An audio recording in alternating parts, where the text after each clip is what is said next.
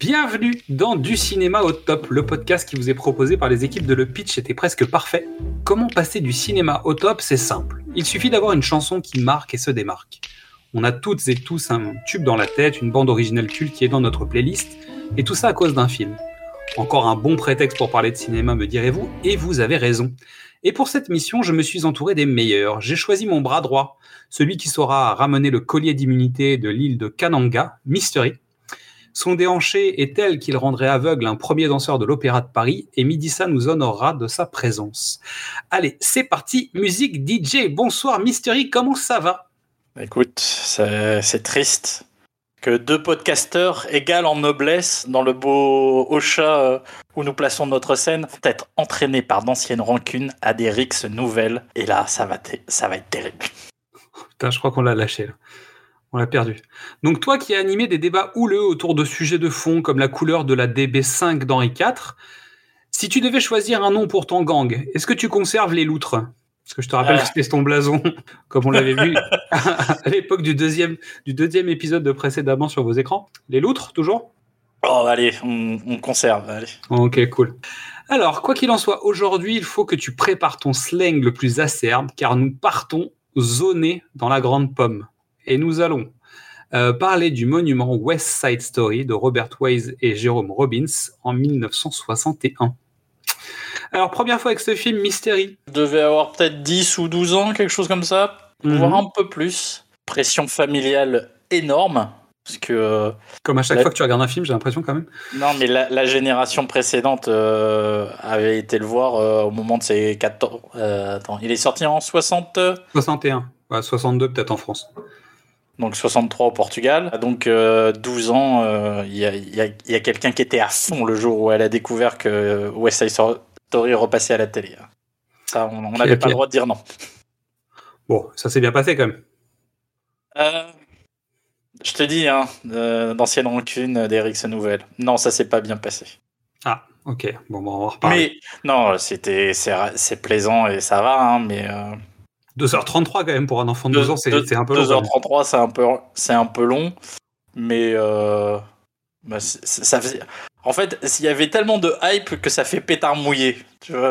Ah, oui, je Ouais. vois. Ok. Moi, j'avais pas tant de hype. En général, tu sais, tu, on me collait devant les films en disant faut que tu regardes ce truc. Point. Et donc, tu regardes et tu fais Ah, ok, je vois. mhm, je comprends. ça a donné comme ça les Blues Brothers, euh, Tommy euh, de Rocky Horror Picture Show. La plupart des comédies musicales, c'est à peu près comme ça où on m'a collé devant en disant tiens, regarde. Le seul sur lequel ça a fait moins d'effet, c'est peut-être Le Roi et moi, quand même, je pense.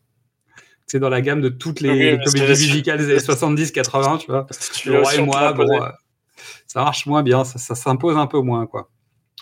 Bon, alors moi, pour ma part, j'ai découvert West Side Story en profondeur en classe de CM2, grâce à un duo talentueux, Michel et Agnès, qui nous ont fait monter West Side Story, que nous avons joué et à l'école et au théâtre. D'accord. Une véritable folie, c'est-à-dire que ça a été une année entière aux couleurs de West Side Story. C'est-à-dire que j'avais la bande-annonce dans mon baladeur une grosse partie de l'année. Donc, je sais pas si en La bande CM2 son, c'est normal. tu veux dire la bande son? Oui, la musique. D'accord. La musique du film, et ce qui fait qu'en fait, quand tu es en CM2, normalement, c'est pas tout à fait les, les- les chansons que tu es censé écouter dans ton baladeur à longueur d'année. Bon. Nous, ça a donné ça.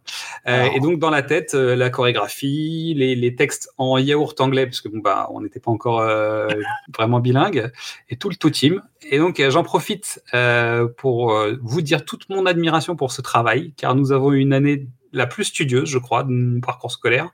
On s'est amusé et surtout, on l'a jamais oublié. Donc, je remercie encore une fois ces deux personnes qui ont été euh, d'une grande aide. Et par la même occasion, je passe un coucou à toute la classe de CM2B, en fait.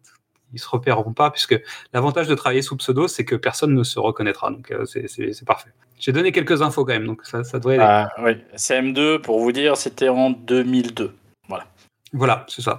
Donc, euh, c'est pour les, les plus jeunes d'entre nous, à l'époque des Tamagotchi. Donc, euh, une année complète. donc, je, je connais relativement bien le, le livret, quoi. Le- ton cerveau est lavé, on peut le dire. Ah bah, en fait, j'ai réenclenché des trucs. C'est-à-dire que je, je- ça fait, euh, je sais pas, un mois et demi que j'ai commencé à reprendre, euh, préparer ce podcast. Et ça fait un mois et demi que je chantonne euh, dans ma tête, dans mon sommeil, sous ma douche, dans les transports en commun. Voilà, je pense que je suis en West Side Story Mania. Mais ça m'arrive souvent hein, quand on travaille sur des sujets. Euh, je me suis fait les Blues Brothers. Euh, bah, tu vois, je veux dire, à chaque fois qu'on travaille sur un truc musique, ça rentre et euh, ça repart quand je passe au prochain sujet. Donc, euh, Ah, moi, j'avoue modestement, euh, je l'ai revu juste hier soir et euh, j'ai chanté euh, du Rita Moreno euh, toute la journée. hein. Puerto Rico. C'est ça? À peu près. Ouais, c'est ça. Je vois. Euh, alors, je vais te proposer de tenter le pitch parce que moi je peux le faire, mais c'est trop facile. Donc, euh, je vais te laisser le faire pour une fois qu'il est simple. Vas-y, fais-toi plaisir. West Side Story raconte l'histoire de Roméo et Juliette dans le New York des années 60. Euh, on adapte un peu, on fait des jolies chorégraphies, on change le nom des personnages, on modifie, euh, on vire tous les parents. Oui. Non, Voilà. clairement. Il reste Euh, la police et Doc. Pas Doc, Doc. Doc, Doc. Fuck Nom de. Zeus. Marty, fuyons. Et puis c'est parti, c'est emballé. Exactement. Donc, euh, le pitch officiel dans le West Side, bas quartier de New York, deux bandes de jeunes s'affrontent. Les Sharks de Bernardo et les Jets de Riff. Un ex des Jets, Tony, s'éprend de Maria, la sœur de Bernardo. Parfait. Ça le fait. L'officier Kropke arrive et je vous invite à rester cool. Juste cool. Profitez de la bande-annonce de West Side Story.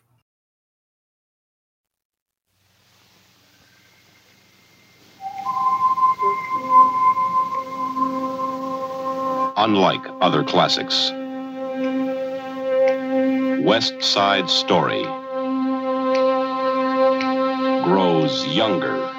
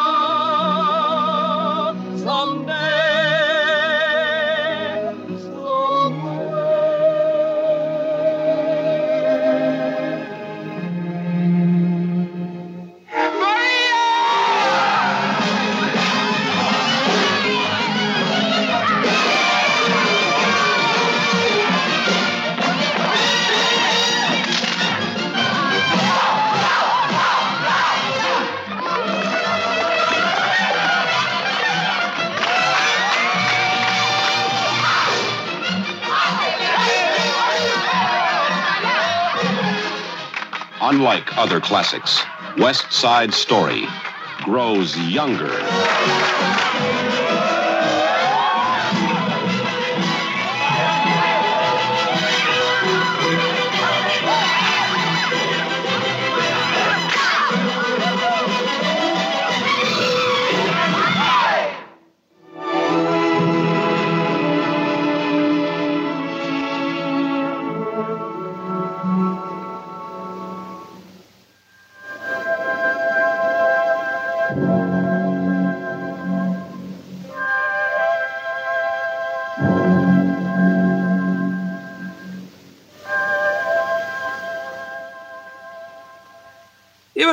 Ça donne envie de claquer les doigts, non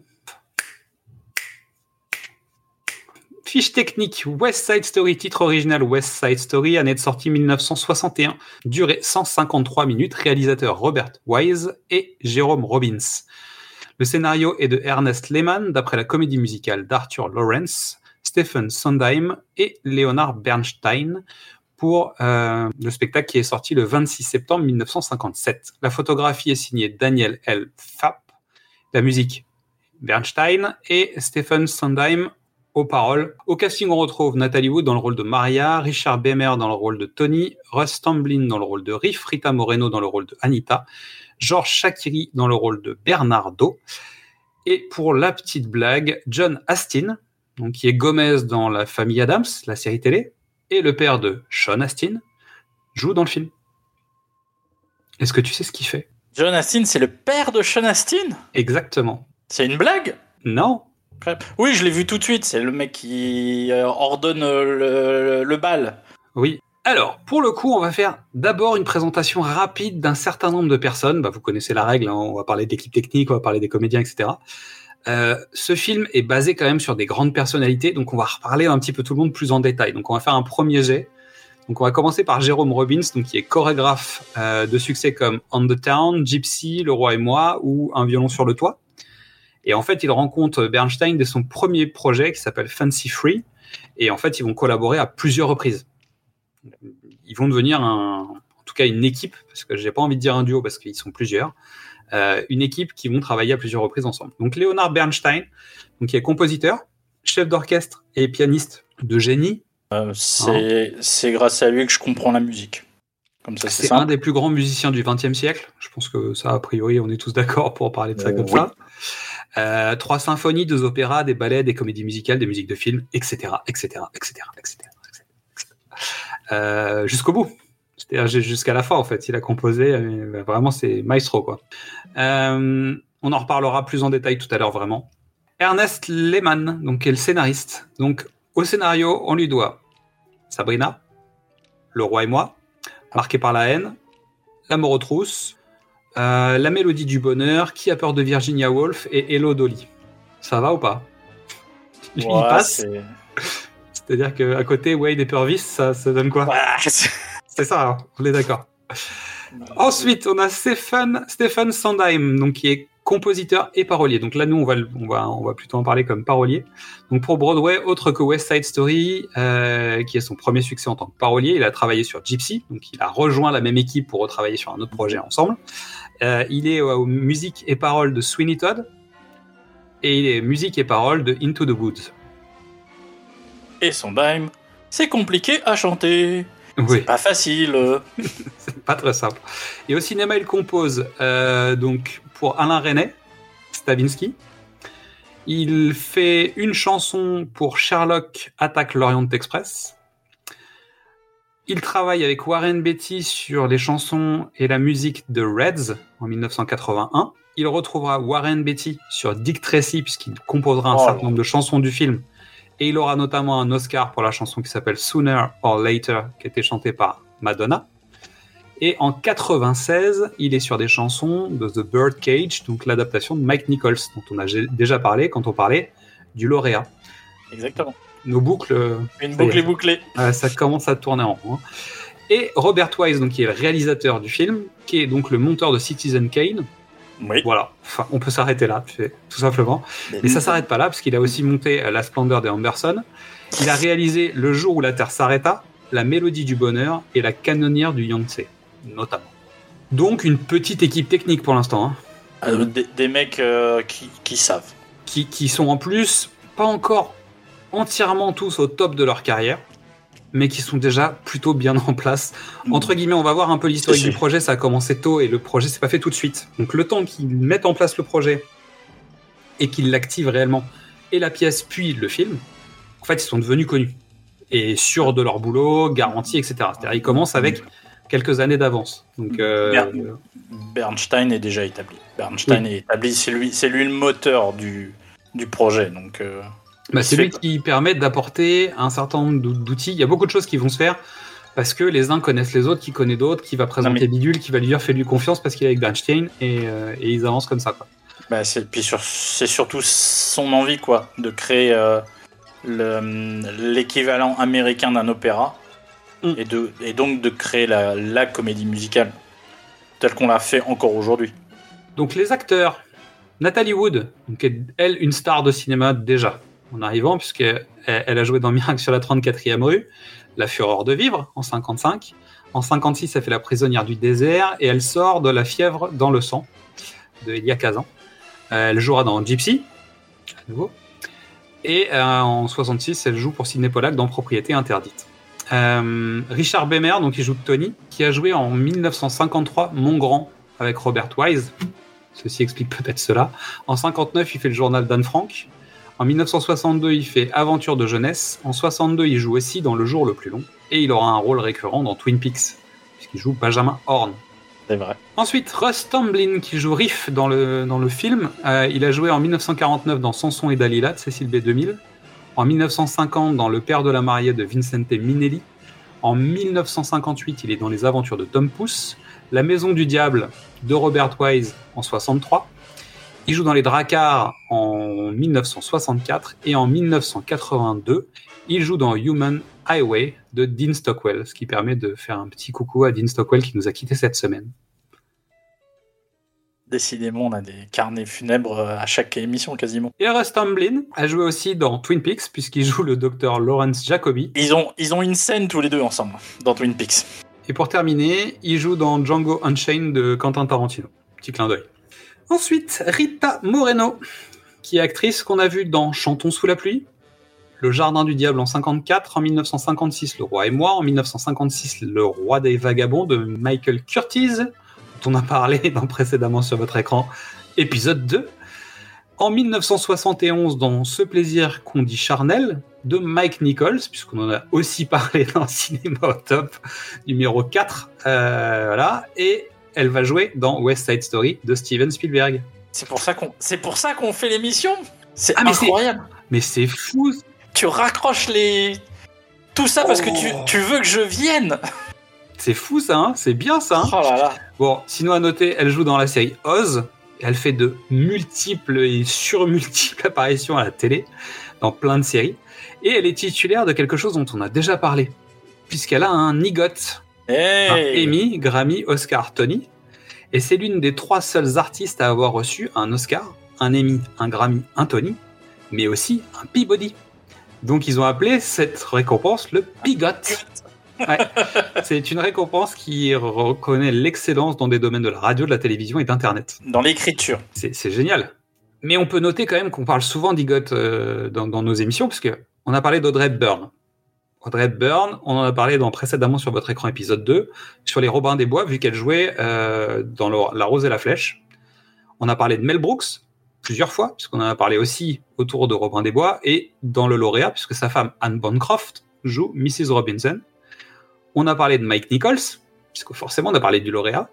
Et on a parlé d'Alan Menken dans l'épisode 5 de précédemment sur votre écran au sujet de la petite boutique des horreurs. Comme quoi, avec Mystery, on se fout pas de votre gueule quand même. On voudrait faire une dernière émission, on pourrait pas faire mieux. Mais on fait pas une dernière émission, c'est la dernière émission de l'année. euh, Ah oui, de l'année. euh, voilà, ça va, ça Euh, va. On aura d'autres choses à présenter. Alors, Georges Shakiri, acteur, danseur, chanteur. En début de carrière, on l'aperçoit en arrière-plan dans Les hommes préfèrent les blondes, dans Brigadoon ou dans Viva Las Vegas. À l'époque, il est plutôt connu sous le nom de Georges Kieris. En 1957, Jérôme Robbins le choisit pour jouer Riff pendant 22 mois à Londres, dans la distribution de West Side Story. Et naturellement, il passera les auditions pour le film où il obtiendra le rôle de Bernardo. Euh, C'est normal. Euh, Robbins ne le soutenant que modérément sur, ce, sur cette présentation. Il n'était pas super chaud. Il pensait pas forcément qu'il tiendrait le coup. On reparlera du pourquoi on tient pas forcément le coup avec Jérôme Robbins. C'est potentiellement logique, quoi. Alors, pour en avoir parlé il y a pas longtemps, en 1963, il a joué dans Les Rois du Soleil avec Yul Brynner. Et on maître. replace, on replace le chauve au passage, quoi. Les Trois Soldats de l'Aventure, où il joue avec Charlton Heston. Il joue dans Paris Brûle-t-il? Et surtout, il joue dans Les Demoiselles de Rochefort, le rôle d'Étienne. Michel Legrand, Non, non. l'affaire Thomas Crown. Non, non, Non. c'est co- c'est comme Beetlejuice. Il y a, il y, a, il y a- y a une succès. Tu peux pas dire Beetlejuice trois fois. Tu peux pas dire Candyman cinq fois.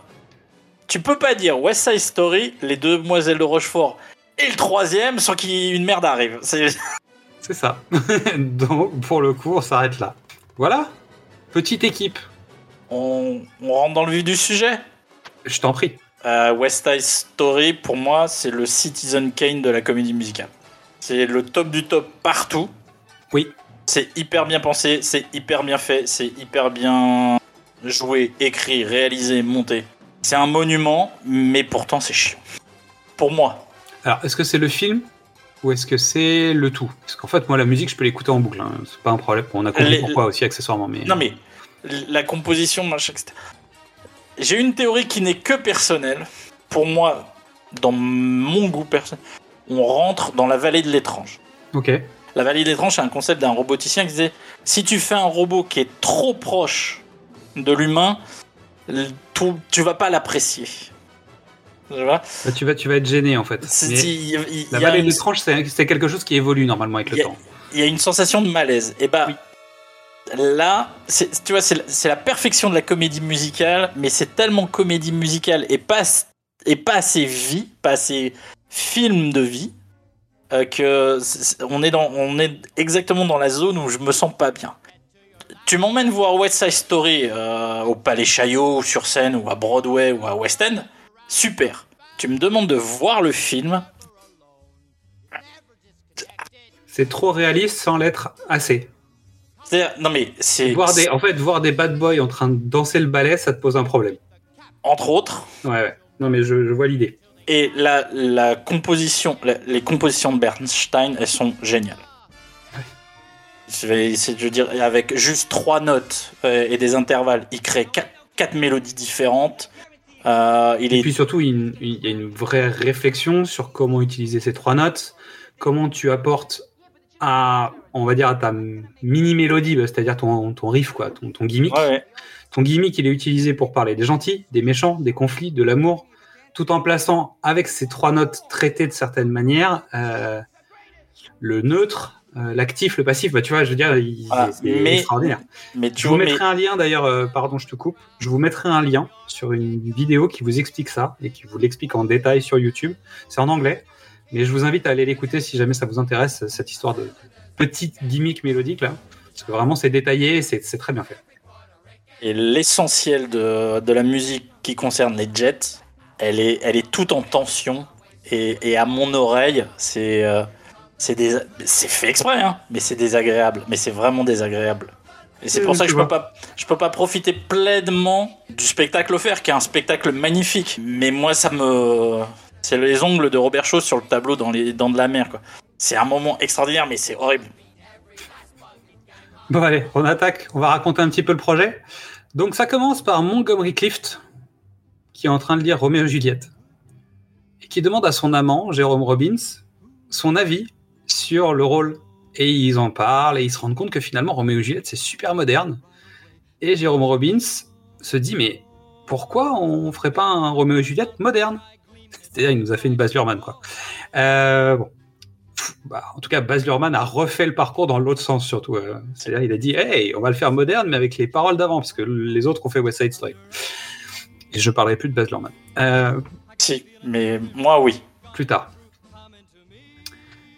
Donc, Jérôme Robbins en parle avec ses, ses deux potes, Leonard Bernstein et Arthur Lawrence, et ça commence à travailler. Et donc, ils commencent à bosser les uns avec les autres. Donc, ils, ils en viennent tous les deux à penser à cette histoire de gang, parce qu'en fait, euh, au départ, c'est censé se passer à Los Angeles, puis finalement, il y en a un qui dit, bah non, New York, c'est mieux, etc. Et En 1949, la première histoire, c'est Roméo et Juliette à New York, avec des catholiques face à des juifs pendant la période de Pâques et Pessard. Donc, c'est des catholiques italiens versus les juifs qui font partie du gang des Emeralds. Et euh, ça se passe dans le Lower East Side. Et le film s'appelle, bah, le, le s'appelle East Side Story. Sauf qu'à l'époque, il y a d'autres projets qui sont un peu autour de ces thématiques-là. Donc, ils décident que ça va pas être possible. Et puis, petit à petit, en fait, euh, bah, les affaires reprennent ailleurs. Ils commencent à tous partir sur d'autres projets. Et en 1955, ils se retrouvent tous sur le projet qui s'appelle Sérénade. Et c'est à ce moment-là qu'ils décident de relancer la machine en se disant Attends, on retravaille ensemble, ça veut dire qu'on est mûr, on peut y aller. Et c'est à ce moment-là qu'ils rencontrent Sondheim, qui va être le parolier de, du spectacle. Sondheim, il a, il a une spécificité en tant que professionnel, c'est qu'il écrit des chansons pour un personnage. Tu peux pas prendre sa chanson et la faire chanter par quelqu'un d'autre, ça marche pas en fait. C'est c'est vraiment ce personnage-là qui, qui fait ça. Et en fait, il est proche de Robbins sur le principe, puisque Robbins en fait euh, fait faire des chorégraphies à des personnages en fonction du comédien qui est du danseur qui va l'incarner. Et par exemple, les danses de Rita Moreno dans, le film euh, et dans le spectacle peuvent pas être dansées par quelqu'un d'autre de cette manière-là. Ce serait dansé autrement, parce que Robbins euh, fait ça comme ça. Donc après de nombreux rebondissements financiers, parce que c'est un peu compliqué le, temps d'aller chercher l'argent, de réunir machin, nan, nan, Bernstein décide de se retirer des paroles. C'est Sondheim qui va s'en occuper. Et Robbins demande à être lui le concepteur du projet. Ok. C'est important. Parce que comme ça, il aura la main sur le projet, etc. Euh, ils font une première avant-première du spectacle à Washington. Et en fait, au moment de la baston, il y a quelqu'un qui meurt d'une crise cardiaque dans la salle. Moche. C'est moche. Ah. Donc résultat, bon, ils se disent que les, les critiques vont être un peu bizarres parce que pas forcément objectifs par rapport à ce qui s'est passé. Donc ils refont une avant-première à Philadelphie. Et en fait, au moment de la fin du spectacle, bah, il se passe rien dans la salle. T'as un temps long avant que les premières personnes se lèvent, applaudissent comme des dingues, tapent des pieds, sifflent, etc. Gros succès. Et donc il lance finalement à, Broadway euh, la pièce qui est donc évidemment un carton. Et euh, ça, ça se fait euh, en fin septembre, je crois. Fin septembre 57. Et Walter Mirich, donc euh, producteur de son état, voit la pièce et décide d'acheter les droits. Parce que ça va être un, un succès. Donc on passe toute la partie production, récupération d'argent, etc. Parce que c'est la force du projet, c'est quoi? C'est de la musique lyrique. Ça frôle l'opéra, c'est ce que tu disais tout à l'heure, de manière très moderne, dans un cadre Broadway, des jeunes danseurs qui doivent danser, chanter, jouer la comédie, plutôt des inconnus dans la mesure du possible, en tout cas pour la, pour la pièce. Euh, donc parfois ils sont jeunes, ils ont une vingtaine d'années, parfois ils ont 30 ans et ils doivent tous faire semblant d'en avoir 16. En fait. Bon, ça on a déjà parlé puisqu'on a parlé de Grise la dernière fois. C'est un peu le même concept. Des paroles qui sont fortes parce que les sujets sont concrets, violents et réalistes. On réunit dans le même contexte tout pour faire un échec cuisant. Et en même temps, en fait, on a tous les ingrédients pour faire un succès euh, colossal. Ça tient à pas grand chose. Ah, oui, c'est une. Et donc le projet a réussi à réunir donc la littérature, la musique, la danse, et après le cinéma. Donc c'est une comédie musicale qui, qui est sur le mouvement et qui a envie de changer les choses, changer les codes, tout en respectant l'histoire. C'est-à-dire, euh, ça respecte les comédies musicales traditionnelles, ça respecte le ballet, la danse traditionnelle, la musique traditionnelle, Ah, tout en cassant complètement tous les codes. C'est C'est-à-dire que Robbins va aller chercher même de la musique, qu'on- bah, des pas de danse qu'on retrouvera dans le hip-hop plus tard. C'est-à-dire qu'il est vraiment en avance de phase. Bernstein, en musique, il est en avance de phase sur beaucoup de choses. Il est, il est même détonnant par rapport à ce que ce qu'est la comédie musicale à l'époque. Et, et tout est tout est basé là-dessus en fait. Et il faut savoir qu'à l'époque, les comédies musicales du type euh, Gene Kelly, Fred Astaire, etc. En fait, il y en a quasiment plus. C'est la fin de cette période-là. Et vrai. la comédie musicale cinématographique ne fait plus recette. Et eux, ils vont arriver, ils vont balayer tout ça avec un vent de modernité. Et un vrai coup de frais euh, fou, en fait, sur, sur, euh, au cinéma en tout cas. Bah, parce qu'ils abordent des thèmes, euh, des thèmes qui sont jamais abordés dans les comédies musicales des années Clairement. 40. Ils- des personnes qui sont jamais euh, montrées dans les comédies musicales. C'est- très concret, c'est un sujet vraiment d'actualité. Les immigrés portoricains, c'est le, c'est le sujet des années 50. Mais pas que ça, et surtout la, alors, la jeunesse euh, abandonnée euh, des Jets elle a déjà été abordée dans plein d'autres films, dans La Fureur de vivre, etc. Mais là, on est dans, on est dans- au fond du panier, quoi. C'est vraiment euh, quand Riff euh, dans le numéro de Riff, quand il explique pourquoi il est, pourquoi il est comme ça, pourquoi il est délinquant, il, il t'explique ses conditions socio-économiques et parentales. Tu fais, ok, c'est pas, c'est pas, c'est pas un sujet de comédie musicale. Non, mais justement, c'est tout l'intérêt. Et c'est ce qui fait vraiment ce, bah, cette force. Donc on a d'un côté un prologue, donc quelque chose de très classique. Il y a un entracte. C'est-à-dire que le film s'arrête à un moment, euh, puisque ça, rend hommage à la comédie musicale, donc au théâtre, donc il y a un entracte. Et en même temps, le côté un peu révolutionnaire du truc, c'est que finalement, contrairement peut-être à Roméo et Juliette, qui était beaucoup plus manichéen, là, ça l'est pas du tout. C'est-à-dire, personne a raison. J'ai même tendance à dire que les Jets sont plutôt les. les... Tu, tu vois ça comment, toi? Alors, Le film, il n'est pas manichéen. Bah, le, le sujet n'est pas manichéen. le, le su- Roméo et Juliette de Shakespeare est pas manichéen. C'est deux familles qui s'affrontent, euh, chacun, chacun a ses griefs, euh, ça se transmet. Il y a les... Tu prends parti pour personne. Tu prends Bah pas si, parti pour pour, les les amoureux. calculs. Tu prends parti pour personne autre que le couple d'amoureux. Euh, dans West Side Story, toutes les musiques des Jets sont dissonantes. Elles, sont, elles utilisent le tritone qui est euh, des intervalles qui sont pas très agréables, qui mettent tout le temps en tension. Euh, la police est du côté des Jets, clairement. Et les, et les, les, les portoricains, c'est plus vivant, c'est plus gay, c'est plus entraînant, c'est plus euh, chaleureux, c'est plus dynamique, c'est plus coloré. Moi, je trouve que le film penche vraiment du côté des portoricains. Mais tout en donnant raison à personne.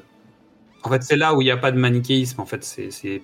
Il y a pas de, il y a pas de, de toute façon, il n'y a pas de fin heureuse. On le sait, c'est Ouais. Roméo et Juliette. Donc, euh, À l'époque, Leonard Bernstein est déjà reconnu comme très talentueux, mais en fait, les critiques l'aiment pas trop. Parce qu'il est trop populaire, en fait.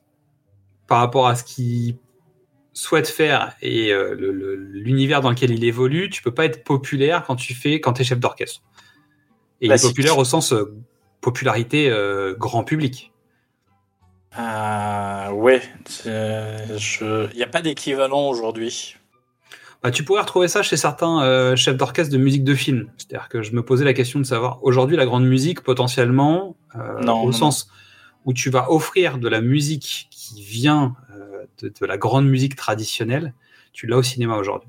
Un John Williams, par exemple, c'est quelqu'un qui est ultra populaire et qui a, à mon avis, pas la portée euh, en, en termes de grande musique. Tu le verrais pas sur des... Je sais pas.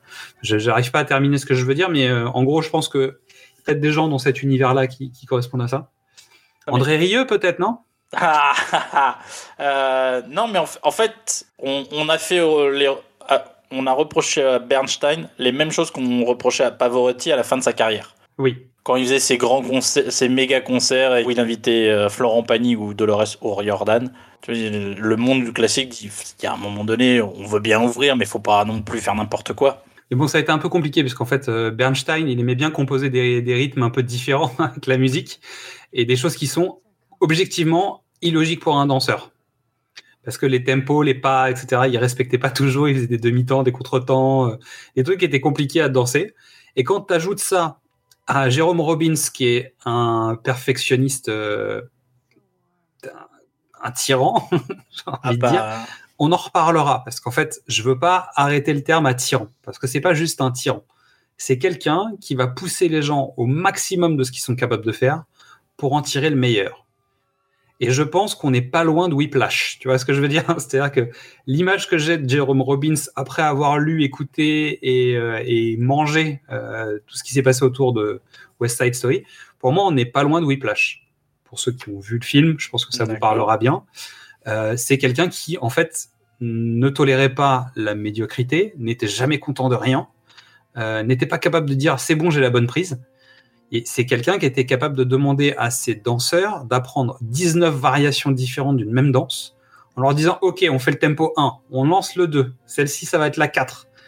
Et de leur dire par exemple ok, on va refaire le numéro, mais on part pied droit.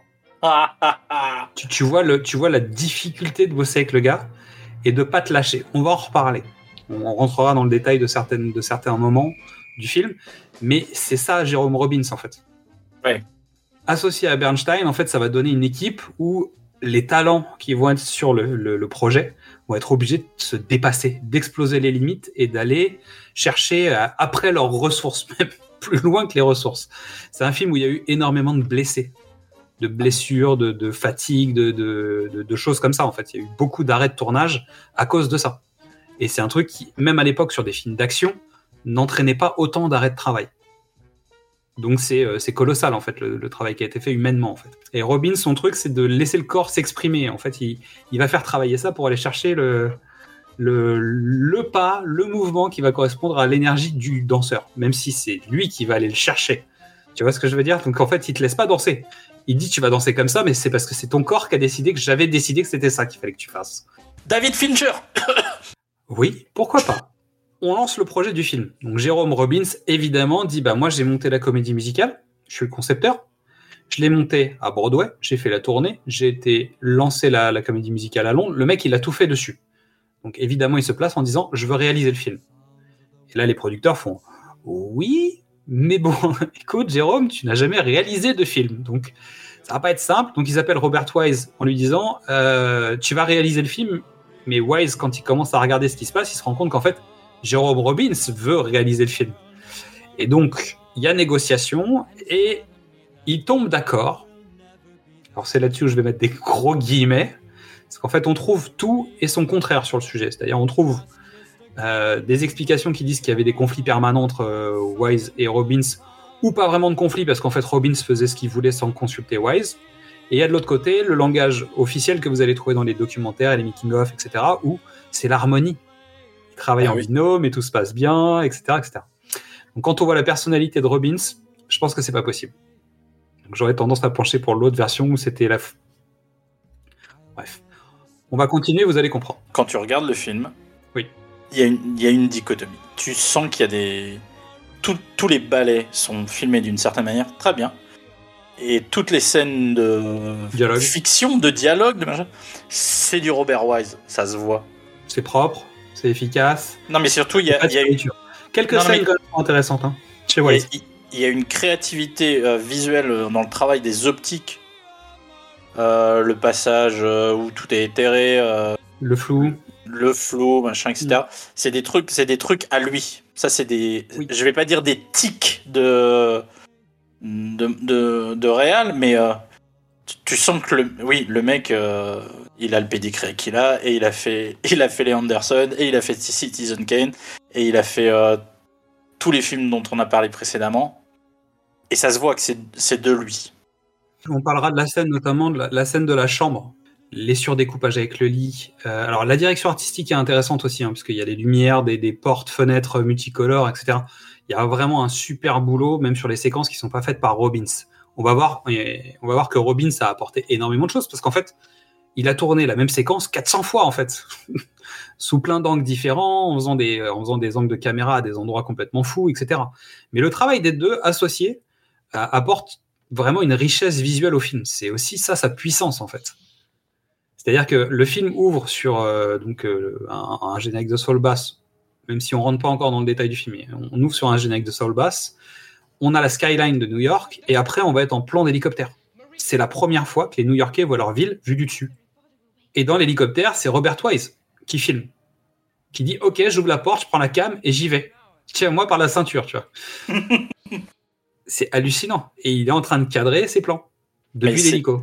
Et c'est hyper important. C'est une série de, de travelling. Et c'est hyper important parce que ça place le film. Ah, ça le contextualise à fond. Complètement. Géographiquement, si tu connais New York, tu sais où on va. Et tu sais pourquoi. Et cette série de travelling, elle est hyper euh, signifiante. Et dans le contexte, tu sais aussi dans quel quartier tu vas. Oui. Ce qui fait que tu sais à quel endroit tu te trouves. En tout cas, pour les gens de l'époque qui connaissent la ville, tu sais que tu es dans le quartier le plus mal famé de la ville.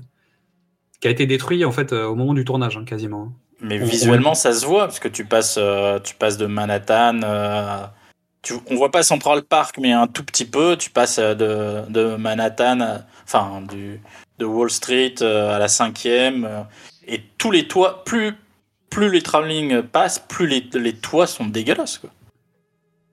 Exactement.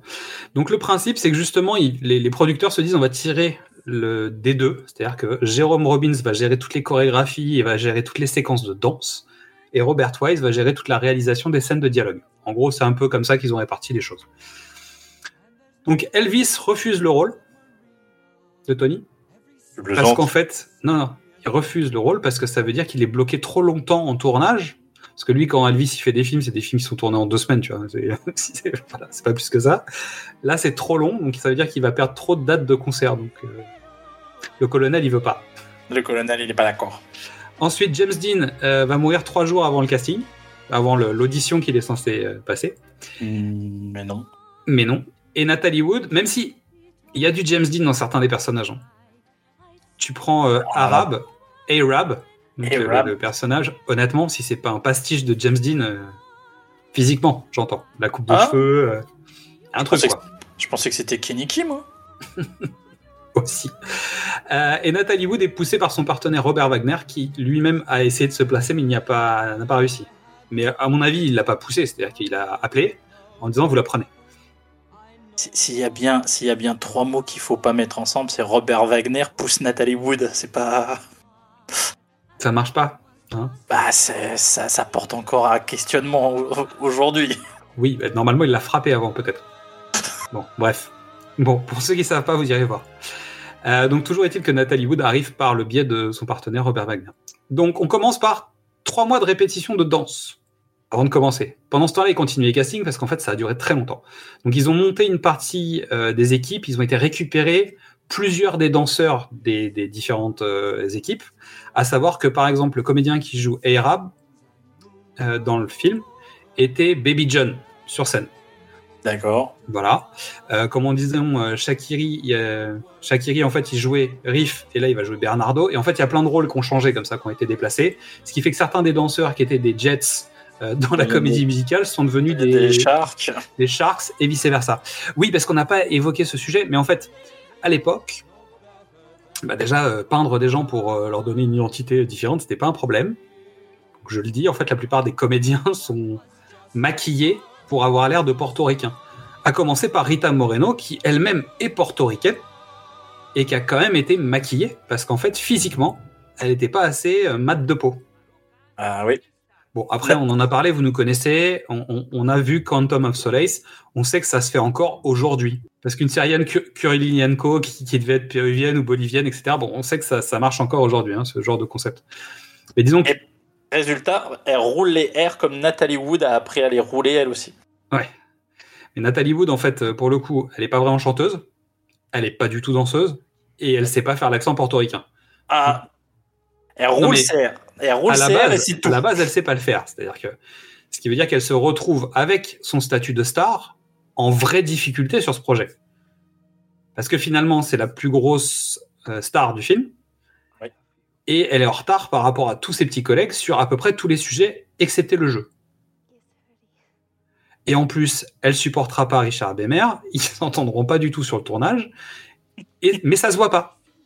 C'est le seul avantage, c'est que ça se voit pas. Fin des années 50, en 59, Robert Wise part avec une équipe de prod pour aller faire les repérages à New York parce qu'en fait, il y a eu des discussions et finalement, en fait, ils veulent faire le prologue en vrai. C'est-à-dire pour implanter dans la tête des gens le fait que ces gangs existent, qu'ils sont mauvais, qu'ils sont méchants, qu'ils sont bad. Ah tiens, d'ailleurs, j'ai dit ça. On, on reparlera peut-être de Michael Jackson plus tard. Ah, it. C'est pas grave. Ouais, beat it. Ensuite, on les impose euh, sur un décor et on les emmène vraiment dans un réel décor de New York pour immerger le spectateur dans l'univers. Et petit à petit, distiller la comédie musicale à l'intérieur de la danse. Donc on commence sur les claquements de doigts, les sifflets, le claquement de doigts, etc. Et puis petit à petit, on va découvrir les Jets qui vont entrer dans la danse les uns après les autres et petit à petit installer ce- cette, cette ambiance-là, tout en mettant en place l'ambiance du gang dont tout le monde a peur et de la confrontation qu'ils ont avec les charts. Le reste, ça va être tourné en studio. Donc pas la peine de chercher les lieux de tournage, hein. ils, ont, ils ont repéré, tout a été détruit. En fait, la prod a même financé le fait de décaler les destructions de certains bâtiments pour pouvoir les avoir pour le tournage. Donc ils ont dépensé de l'argent en disant non, non, mais vous casserez plus tard. Et donc maintenant, euh, excepté le terrain de basket, les lieux, les immeubles cassés, un peu les dépotoirs, etc., c'est là où il y a le Lincoln Center aujourd'hui. Ok. Ok? Et le terrain de basket, lui, il est à Harlem. C'est-à-dire qu'il est de l'autre côté de Central Park. Donc le prologue, c'est une séquence où c'était l'été à New York, il fait 43 degrés. L'asphalte chauffe, la chaleur est étouffante, il y a des odeurs de dingue, et eux, ils passent la journée à danser. Normalement, le prologue, c'était trois semaines de prod, ça a duré deux mois. Alors ça a été entrecoupé par de la pluie aussi, parce qu'il y a eu des grosses sessions de pluie. La blague étant qu'à un moment, les comédiens, ont, bah, les danseurs, en fait, ont fait la danse de la pluie pour attirer la pluie, pour que ça se calme un peu, cette température de dingue, et il a vraiment plu. Et il semblerait que Jérôme Robbins ait demandé aux équipes d'arrêter de faire la danse de la pluie. C'est-à-dire, il y avait une note de service, quoi. Parce qu'ils ont eu des weather days, donc les weather days, c'est les jours où en fait on ne tourne pas parce qu'il pleut. Oui. Donc ça décale évidemment la production, mais c'est pas le seul problème. Donc Robert Wise de base était déjà partisan du fait de faire plus de plans que nécessaire. Et Robbins, lui, il a bien écouté la règle. Il a considéré que la perfection n'existait pas et qu'il était en insatisfaction permanente. Il n'arrivait jamais à s'arrêter. Euh, et donc, il prévoyait toujours trop de plans.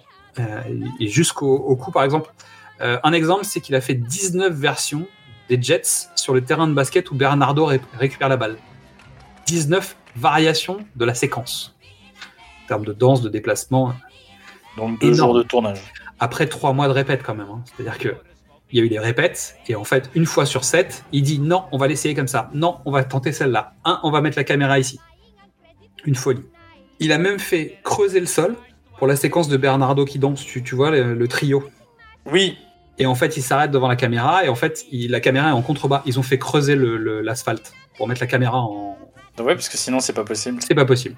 Mais c'est comme si tu filmais sur une scène. Ouais, je comprends. Tu vois Son découpage et sa mise en scène, elle est hyper graphique. Tu, tu sens le chorégraphe qui travaille sur le mouvement, sur le. Je suis pas spécialiste de danse. Non. Je, je vais non pas plus. me lancer. Je vais pas me lancer là-dedans, mais euh, la gestuelle est très particulière. Elle trace des lignes, euh, des lignes de force et la mise en scène, la, la position de la caméra souligne ces lignes de force. C'est clair. Vraiment. Donc il faut quand même imaginer les moments où, les, notamment pendant les séquences de bagarre, où les comédiens sont allongés par terre, tu sais, à faire des mouvements de danse. Quand il fait 43 degrés, t'imagines la, la température de l'asphalte. Et les courses poursuites, tu sais, quand ils se courent après, parce qu'ils se courent après sur de longues distances, quand ils courent après Baby John, etc. À la fin de certaines, certains plans, en fait, les comédiens ils vomissaient tellement ils en pouvaient plus. Et euh, pour donner un autre exemple, au moment de la séquence de la peinture, tu sais, lancée sur les Jets. Ouais. Ce plan-là, une journée. Parce qu'en fait, tu reçois la peinture, mais il faut la refaire. Il faut la refaire. Faut, Donc- faut t'effacer. Ils allaient dans un hôtel à côté pour prendre des douches, se changer, etc. Au bout de la cinquième ou sixième fois, l'hôtel a dit c'est terminé, on veut plus vous voir. Et vous venez plus parce que l'odeur, la chaleur, les taches dans l'endroit, etc. Donc t'imagines bien le bazar. Et en fait, ils ont fini par avoir la chance de devoir faire une dernière prise parce qu'en fait, ils n'avaient plus d'autre solution. Une folie. Et pour pouvoir garantir euh, le fait d'être dans un rythme, parce que la musique n'était pas encore calée euh, au film. C'est-à-dire, on savait qu'elle était livrée ou à peu près, mais euh, la musique n'était pas prête. Donc en fait, il y avait Betty Attends, attends. Wahlberg. Tu veux dire qu'ils reprennent pas la partition de la comédie musicale? Non, bah non, pas complètement. Il n'y a pas de prologue dans la comédie musicale. Ah d'accord, le prologue est pas dans la comédie musicale. Non, et puis il y, a des- il y a des morceaux qui ont été inventés euh, pour le. Il y, a- il y a des morceaux qui ont été travaillés pour le film qui sont pas dans la comédie musicale d'origine. Et donc notamment le prologue, il n'existe pas. Et donc il y a une femme qui s'appelle Betty Wahlberg qui est sur un piano, qui est sur son piano sur le lieu du tournage et qui donne les tempos au piano. Oh la vache. Voilà. Ça, c'est c'est le principe du prologue. Alors après, ça donne, les, je pense, les 15 minutes de comédie musicale les plus monstrueuses de l'histoire de la- du, du cinéma, je pense. Tu vois, c'est 15 minutes. En- avec le générique et le prologue, euh, tout est là, quoi. T'as l'énergie, la force, les séquences, elles sont impressionnantes. Il y a des trucs qui... Bon, en tout cas, moi, ça fait partie de mes trois moments du film. hein. C'est quasi muet. Ouais, je crois que le- la première fois qu'on entend quelque chose, c'est Baby John qui appelle les Jets quand il arrive sur le terrain de basket à la, à la fin de la séquence, au moment où ils se réunissent tous. Et finalement, c'est le sifflet de la police qui arrête la dynamique du prologue. Je crois que c'est quelque Non. chose comme ça. Non, la pro- en fait, c'est ça, la première vraie séquence euh, dialoguée, c'est l'intervention du, du flic. Bah, des flics, ouais. C'est ça. Et on est à, je sais plus, 14 ou 15 minutes de- de- du film déjà. C'est impressionnant. Alors le générique de Solba, c'est assez long quand même. Oui, Parce qu'on va, on va devant tous les thèmes, etc. Mais je pense que le, le prologue, il doit bien faire 10 minutes quand même. le, le générique, c'est une, c'est une vraie ouverture comme tu en entends dans- à l'opéra où tu, tu présentes les thèmes que tu entendras dans, dans l'œuvre suivante. Ensuite, la deuxième séquence qu'ils vont tourner, c'est America. Donc, ils ont commencé le tournage, ils ont arrêté, ils ont refait le décor, parce que ça plaisait pas à Robbins. Donc, c'est un numéro particulier, parce qu'en fait, sur scène, à l'époque, il y a que les filles. Et en fait, dans le film, ils mettent les garçons et les filles. C'était pas comme ça dans la pièce à l'origine. Il faudrait que je vois la pièce parce que pour moi, le morceau, le morceau ne fonctionne que parce que les mecs viennent en contrepoint des, des filles. Oui. Et là, les filles expliquent juste pourquoi c'est bien d'être en Amérique. Donc ça a du sens. Après, les garçons viennent en contrepoint parce que justement, ça permet de poser un, un contrepoint à ce que Anita vivra quand elle, quand elle vivra la séquence du bar chez Doc et se rendre compte qu'en fait, l'Amérique, c'est aussi ça. Mais non, mais parce que tout- les filles. Ah, ok.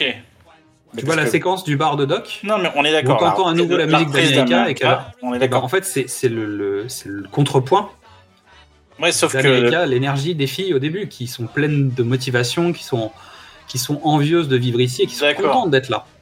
la descente dans la comédie musicale est plus forte que dans le, dans le numéro du film où tu, tu verras dans la comédie musicale, on, reparlera à plusieurs moments de, de séquences. Par exemple, le numéro d'Office sur Kropke arrive après la baston, D'accord. dans la pièce d'origine.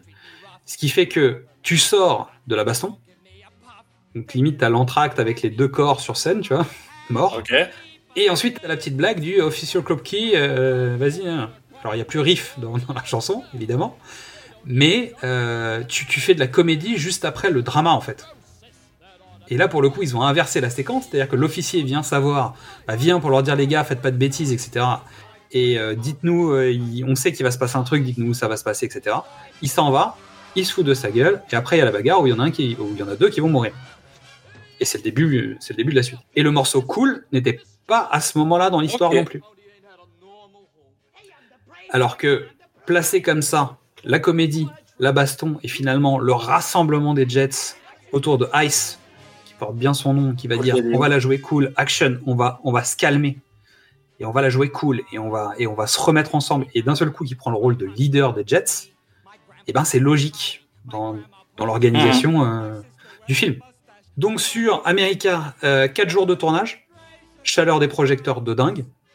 Georges Shakiri raconte qu'il a cassé ses deux pantalons de jeu et il n'y en avait pas d'autres. Donc il- comme il est en pantalon noir, en fait, il joue avec un collant En dessous. noir avec son pantalon craqué. Et donc le producteur qui a déjà levé un certain nombre d'alertes sur le budget déjà à l'époque, le tournage s'arrête parce qu'en fait euh, Rita Moreno s'est blessée. Ensuite il tourne cool dans un garage. Pas très haut parce que tu sais les jets touchent le plafond. Il fait très très chaud à l'intérieur de ce garage forcément parce qu'on a déjà parlé les lumières etc etc. Euh, enfermé tout le matos l'équipe et dehors il fait Façon super froid. battle de 8 Mile ou... Ouais, avec la weed en moins, je pense. Notamment, toutes les danses, tu sais, à un moment, ils sont sur les Ah genoux. oui. En gros, ils ont passé plus les une genoux. journée entière Ah, sur les genoux. À tel point qu'à la fin, quand la prise a été bonne, les, com- les comédiens danseurs ont été brûlés leur protège-genoux devant les bureaux Ah de oui. Robbins. Tu vois ce que je veux dire? Et donc, le tournage de cette séquence a été coupé à de nombreuses reprises parce qu'il y a eu des blessures. Parce qu'en fait, moi, je considère cette séquence que je trouve euh, assez extra comme du free jazz, mais en danse. La musique est un free jazz, Ouais. Ça part un peu dans tous les sens, il va chercher des énergies, etc. Et en fait, chacun fait son impro physique Ok.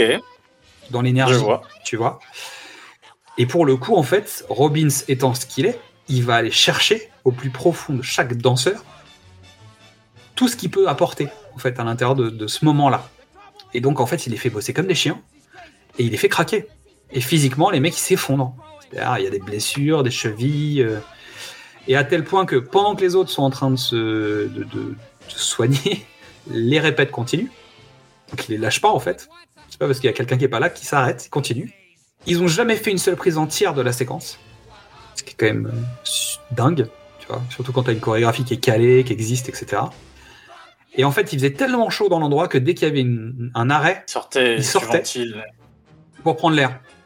Ok? Si bien qu'en fait, Elliot, le, le comédien qui joue Baby John, il a attrapé une pneumonie. Et il est parti aux urgences. C'est la recette infaillible. Tu vois C'est fou. Complètement fou. Et à, à tel point que Nathalie Wood n'a pas compris en fait comment les danseurs pouvaient bosser à un moment dans les conditions dans lesquelles ils travaillaient. Et elle n'était pas encore complètement intégrée dans l'équipe. Il y avait un, un peu côté, tu sais, c'était la star. Puis en fait, elle snobait un peu tout le monde. Tu vois, Bah, il y avait un côté genre, on- en fait, je pense qu'elle était très inquiète de sa position, sans doute. et tout le monde la regardait de loin en disant ah, c'est Nathalie Wood, elle veut pas nous parler. Je pense qu'en fait tout le monde se regardait pas pour les bonnes raisons. Alors euh, je pense que ça, ça a l'air d'être une star hollywoodienne quand même hein, dans, dans son Ah non, dans son entièreté. traitement aussi, peut-être. Mais, mais sur le coup, elle a décroché son téléphone en disant Bonjour, c'est Nathalie. Je veux air climatisé, boisson chaude, boisson froide et de quoi manger. Et elle a raccroché. Et elle a reparti discuter avec les mecs comme si de rien n'était. Dans l'après-midi, c'était fait. Alors que les danseurs n'avaient pas ça. Puisqu'à l'époque, euh, les danseurs, notamment euh, bah, à Broadway, en fait, avaient des conditions de vie de merde. Parce qu'en fait, c'était des chiens, des, Ça des n'a pas changé. Pas complètement. Et surtout, en plus, tu, tu as une confrontation entre les comédiens de Los Angeles et les danseurs, acteurs de Broadway, New York. Et donc, en plus, tu as ça au sein du, du clan. À rajouter à ça que Jerome Robbins, en fait, avait euh, poussé aussi les Jets et les Sharks à pas vraiment être ensemble. Donc, en fait, il Ça, les a travaillés séparément. euh, Ça me paraît normal. Et ce qui fait qu'en fait, il avait créé des, des espèces de tensions euh, sur le plateau et des tensions hors plateau. C'est-à-dire qu'en fait, il se faisait des blagues de potache à longueur de temps qui dérapaient clairement. C'est-à-dire que c'était des sales gosses, quoi. Limite des délinquants. Je tu vois vois. ce que je veux dire? Donc, il les faisait, il les faisait bosser leur, leur truc, euh, même en dehors du plateau. Bref. Ensuite, ils ont tourné I Feel Pretty, One Hand, One Heart. Basique, tu vois, on est quand même sur des choses relativement simples. Sauf que euh, Robbins passait beaucoup de temps avec Natalie Wood, qui avait besoin de ça. Parce qu'en fait, dès qu'elle était off, elle appelait son Ah psy bah euh, sur oui. le plateau. Elle passait beaucoup, beaucoup de temps au téléphone avec son psy. Euh, et surtout, donc, elle, elle avait besoin d'accompagnement. Et en fait, Robbins, qui passait beaucoup de temps à emmerder les autres, en fait, il passait du temps avec elle pour s'occuper d'elle, de la faire bosser, etc. Mais à tel point qu'il arrivait à la faire bosser des journées entières. Elle est- Donc, elle avait la ressource était- quand même. Elle était cornaquée, elle avait besoin d'être encadrée, c'est ça que tu... Bah, je pense qu'elle avait besoin pour se Ouais, non, mais rassurer qu'on s'occupe d'elle et qu'on Oui. l'écoute. Et je pense que Robbins faisait ça. Et on verra que Waze, euh, Waze, il a pas fait ça en fait. Ça s'est moins bien passé avec lui. Donc, Robert Wise, donc après, après c'est ce tournage-là, toutes ces parties-là, Robert Wise, il est plutôt connu pour être dans les temps sur ses plannings. Or, ils ont des dépassements de dingo. Et pour l'instant, ils ont tourné que des séquences de danse. Donc les producteurs, en fait, ils font une addition qui est très simple, en disant, bah, on est à la bourre, on a fait que des séquences de danse, c'est pas de la faute de Wise, c'est de la faute de Robbins. Et donc, ils virent Jérôme Robbins. Point barre. Ah Donc ils vont le voir, il lui dit bah c'est fini, merci beaucoup.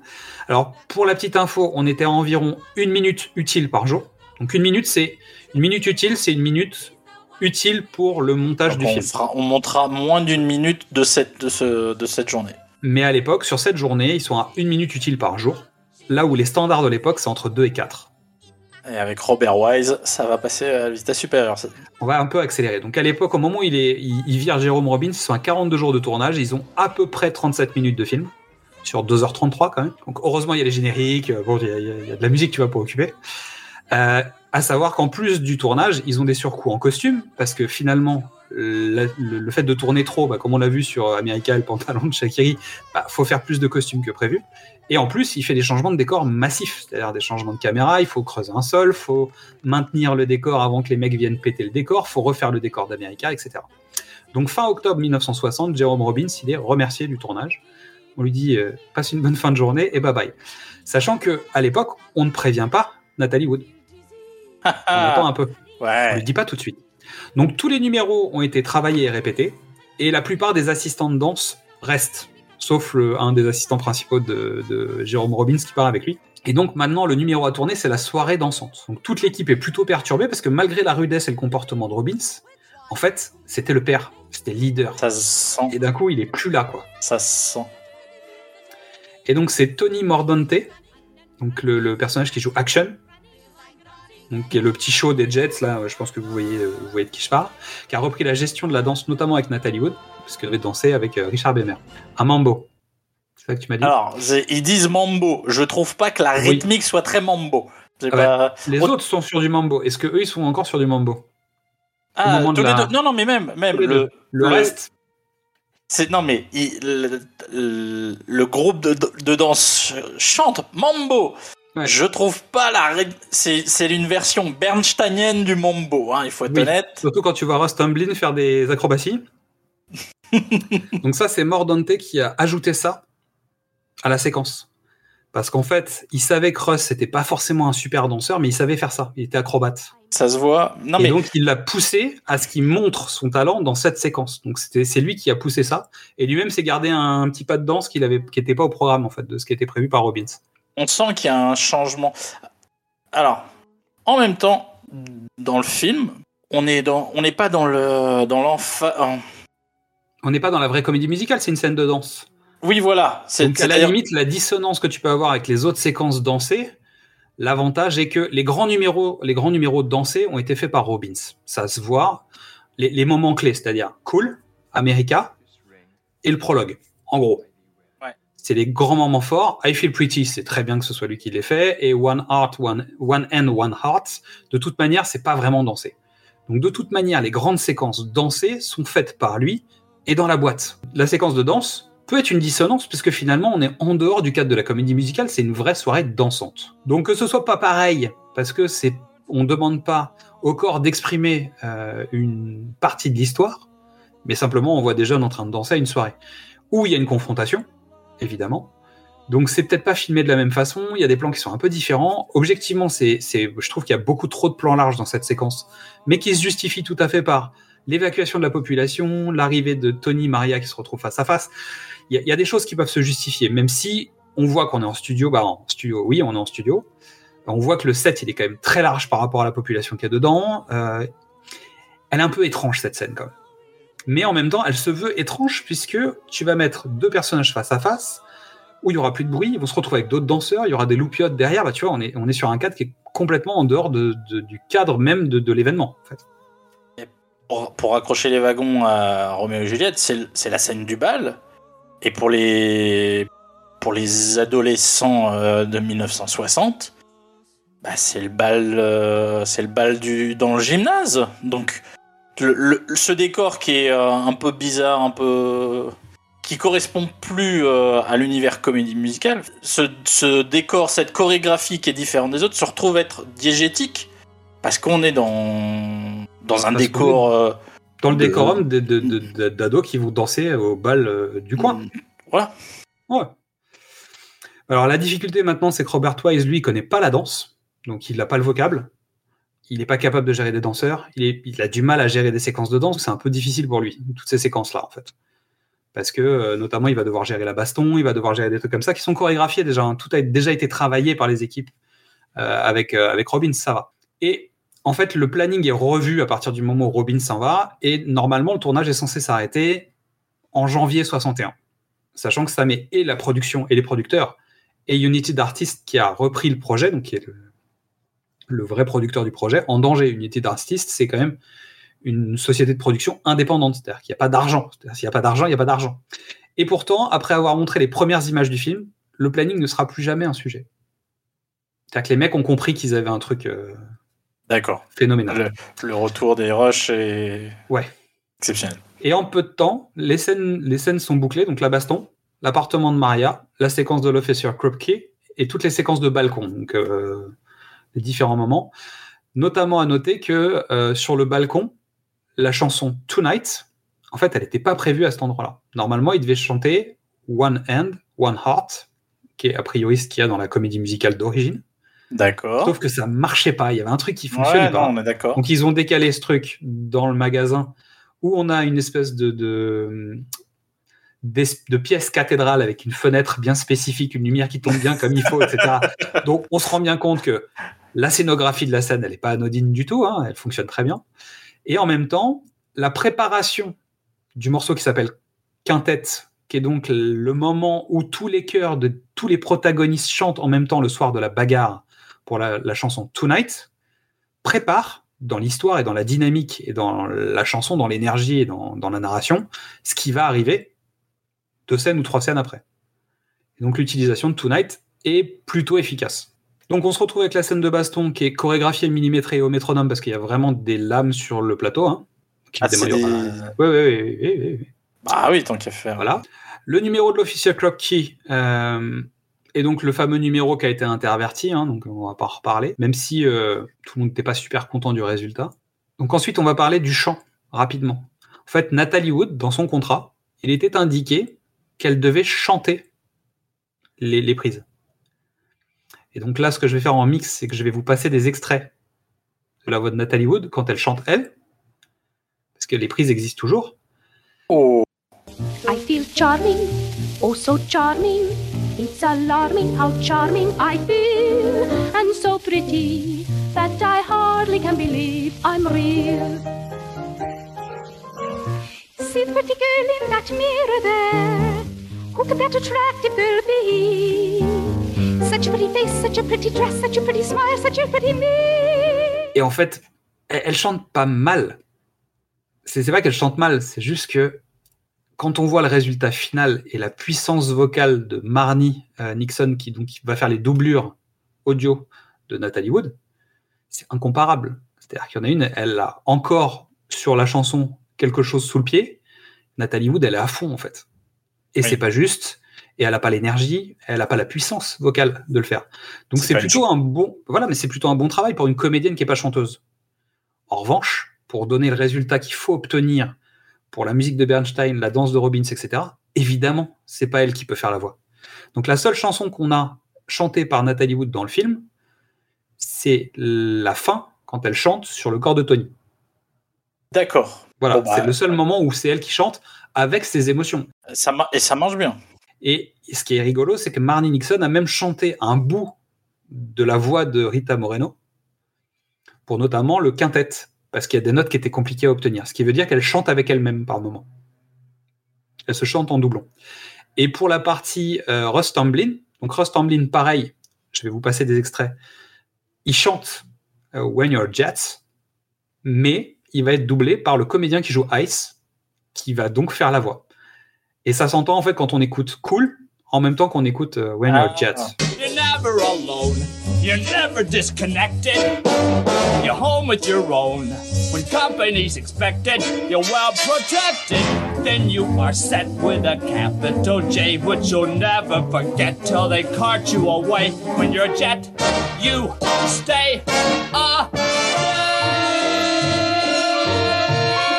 Voilà pour le principe des chansons. Et donc Nathalie Wood l'a découvert que après que c'était pas elle qui était enregistrée dans le. en fait, on a bien compris que Nathalie Wood était un peu caractérielle. Et dès qu'il y a un changement majeur dans le film, on, lui- on lui dit rien. Ça lui- Et on faut- attend qu'elle explose le plus tard possible. Mais on essaye d'éviter au maximum qu'elle se casse, je pense, du, du plateau. Je pense que c'est très compliqué à gérer, euh, Nathalie Wood. Non, oui, mais est-ce que c'est une femme qui sait ce qu'elle veut, tout simplement? Et qui, a ses limites et qui le- se laisse pas marcher sur les pieds Je veux. J'ai pas suffisamment d'informations pour juger. En tout cas, tout ce que je comprends à mot couvert de beaucoup de choses, c'est que déjà, il y avait un petit conflit avec Rita Moreno sur un certain nombre de sujets. Elle s'entend pas très bien avec l'ensemble de l'équipe, malgré le fait que la séquence du coup de téléphone a un peu calmé tout le monde, et d'un coup, elle a quand même rassemblé les forces de son côté. Russ Tamblyn aussi a fait une belle sortie à un moment aussi sur un des assistants qui, qui parlait mal aux gens et qui lui parlait mal à lui. Il lui a dit, je te rappelle que moi je suis une superstar, tu vois, et que si tu continues à me parler mal, je vais te botter le cul et je vais te sortir du plateau. Et donc, il y a un moment, les esprits ont quand même été suffisamment échaudés. Ça dérape un peu, tu vois. Mais on remet les gens, on remet les gens à leur place. C'est- rien de bien méchant. Donc, en janvier, il tourne la boutique de Doc. Donc, ça a duré une semaine ce tournage. Et euh, Rita Moreno est sortie euh, très perturbée de cette séquence, parce qu'en fait, elle-même est portoricaine. Elle pensait qu'elle avait oublié tout ce qui s'était passé quand elle était gamine, sauf que en vivant cette séquence tous les jours pendant une semaine, elle s'est retrouvée plongée dans une partie de son enfance, parce que tout ce qui est dit à Anita, c'est des choses qu'elle avait entendues à son sujet. C'est une, des séquences, c'est une séquence d'agression. C'est, c'est. Oui, On je est pense qu'à couvert, on on- est sur du viol collectif quand même. hein. Ah bah oui, non, mais c'est une ellipse de viol collectif, mais c'est, le cas, oui. Enfin, une tentative. Oui, après on sait pas trop, Doc arrive au bon moment. Priori. arrive au bon moment. ouais. Toujours est-il que c'est quelque chose d'ultra violent, c'est-à-dire qu'elle elle s'arrêtait souvent sur le plateau en larmes, et donc tout le monde venait la voir en disant non mais vraiment c'est, on est désolé. Tu vois, t'imagines bien l'équipe, tu vois, qui vient euh, avec une énergie euh, particulière, et si bien qu'en fait au moment où elle doit terminer la séquence dans le tournage, en fait comme c'est en dehors du cadre de cette puissance émotionnelle, elle se retrouve à, à être en sous-régime en fait sur le moment où elle va annoncer que Chino a tué Maria, etc. Elle est plus dans l'énergie. Et donc, elle décide de sortir du plateau, de courir pour revenir euh, avec, le- tu sais, le, la pression, l'adrénaline, etc. Sauf qu'en fait, au bout d'un moment, elle revient pas. Et donc, ils vont la chercher. Elle s'était foulée la cheville. Arrêt de tournage. Allez, c'est reparti. Bon, ceci étant, 14 février 1961, le tournage est terminé. Donc, le tournage qui devait durer, euh, je sais plus, deux mois, a duré six mois. Et le budget euh, a explosé à 6,8 millions de dollars, ce qui représenterait en dollars d'aujourd'hui 62 millions. 62 millions, c'est énorme pour ce film. Euh, Même si aujourd'hui, dans l'économie actuelle du cinéma, c'est rien. Mais pour un film indépendant, Ouais. 62 millions de dollars, c'est colossal. Et donc, à ce moment-là, il faut partir au montage. Mais Jérôme Robbins, dans son contrat, il a une petite clause Bah. qui dit qu'il a le droit de participer au montage des séquences. Parce qu'en fait, quand il se fait virer, il explique qu'il veut retirer son nom de l'affiche. Bon, il veut plus être associé au projet. Donc le producteur lui dit écoute, pose-toi, parce que c'est quand même une information à prendre. euh, réfléchis on en reparle. Et en fait, euh, il est venu sur le. Bah, Wise a accepté que Robbins vienne sur le, certaines séquences, je pense pas toutes. Je pense qu'il l'a fait venir uniquement sur les séquences de danse. bah, et notamment, Nat- Nathalie qui danse sur le toit. Très certainement. En tout cas, il a monté des séquences. Euh, il a participé, en tout cas, au montage d'un certain nombre de séquences. Et notamment, il a détesté euh, la rencontre de Tony et Maria, qui ont donc passé des séquences tests. Et euh, les séquences tests, elles ont été efficaces, hein, évidemment. Mais voilà, en gros, le, projet et, tout ça. On parle un peu ciné rapide, parce que là, on va pas refaire le film en détail, parce qu'il est déjà bien tard. Mais en fait, moi, je pense, alors, euh, n'en déplaise aux fossoyeurs de films, mais euh, il faut regarder les couleurs dans ce film. Oui. Parce que, mon Dieu, le travail sur les couleurs. Le travail sur les couleurs, le travail sur, euh, sur la perspective, les- l'appartement, euh, l'appartement des filles, la, la, la boutique de Doc, euh, tout, ce qui est, tout ce qui est studio, enfin tout ce qui est lieu de vie, pas les extérieurs, l'appartement, studio, Je mettrai des réserves. Vas-y, termine. Mais j'ai des- deux, trois trucs à relever là-dessus. Mais il y a un travail sur la profondeur. Je, sur, on est dans des lieux exigus, mais, mais longs. Et euh, après, tu surdécoupes pour avoir un peu de dynamisme, etc. Mais il y a, il y a des, pers- des perspectives for- pas forcées, Ouais. mais des, des perspectives très marquées qui sont hyper intéressantes. Bah, tu l'as dans le, tu l'as dans l'arrière-cour de Doc. Ouais. Tu l'as dans le magasin de, de robes, notamment avec le, le toit cathédrale, bah, tu vois, machin. Tu l'as dans la scène sous l'autoroute avec la baston avec les poutres rouges sang qui vont euh, super loin. Euh, tu les as aussi en partie sur le terrain de basket. Euh, Non, la- la- le- la- alors l'arrière-cour de l'immeuble de Maria, le- les escaliers, la, Ouais, scène, du, Ouais, la évidemment. scène du balcon, il y a vraiment. Et sur America, en fait, t'as des, t'as des belles lignes de fuite aussi, avec euh, notamment les fausses façades, tu sais, le- les, les choses que tu vas trouver sur les toits. Donc non, pour le coup, on a vraiment des, euh, des environnements qui sont vraiment très travaillés. Après, je parle pas du découpage, parce que vu le nombre de prises que Robbins a fait, il a été chercher la meilleure énergie de chaque plan. Et donc, pour le coup, il y a des... Réellement, il a été chercher l'énergie de chaque plan, de toutes les séquences sur lesquelles il a travaillé. Mm. Et je pense qu'il a tiré le meilleur de ce qu'il pouvait faire.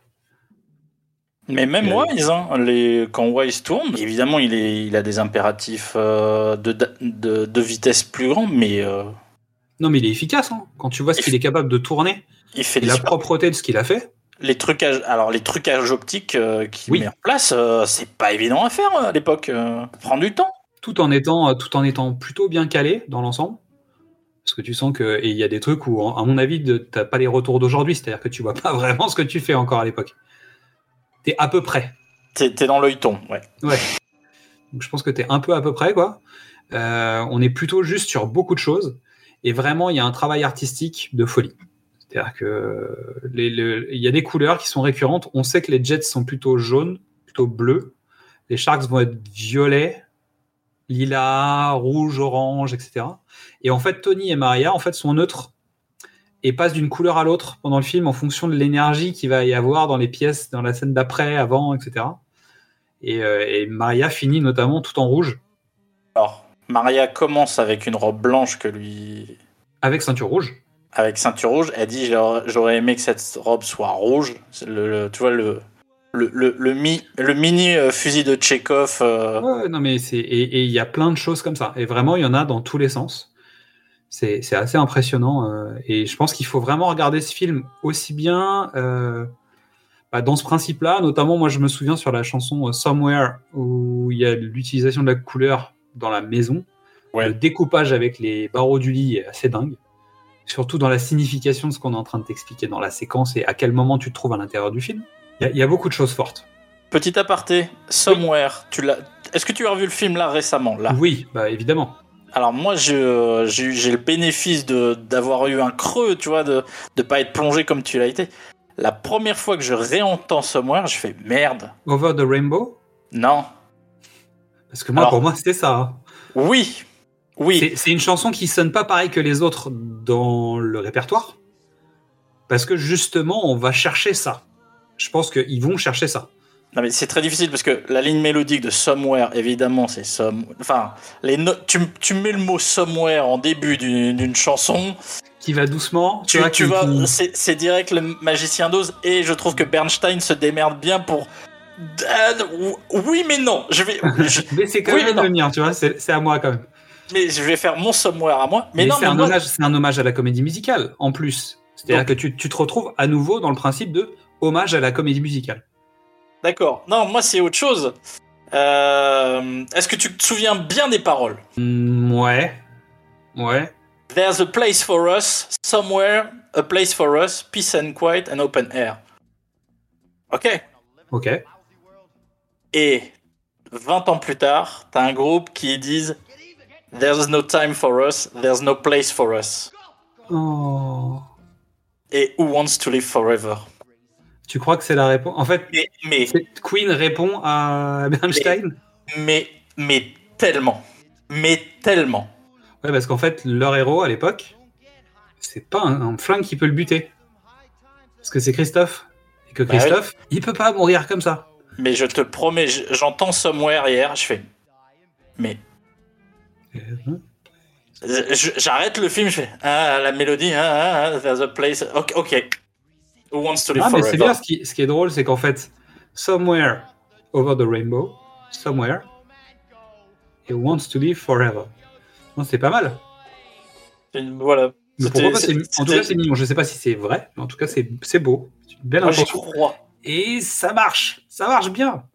Ça marche bien.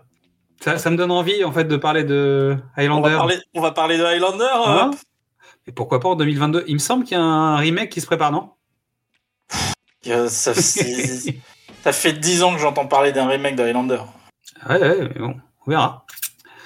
Est-ce que j'ai d'autres choses à dire, excepté euh, tout ce que j'ai à dire et qu'on n'a pas dit hein, mais, euh, Tellement. que J'ai un million de choses à dire, mais euh, Le succès du film?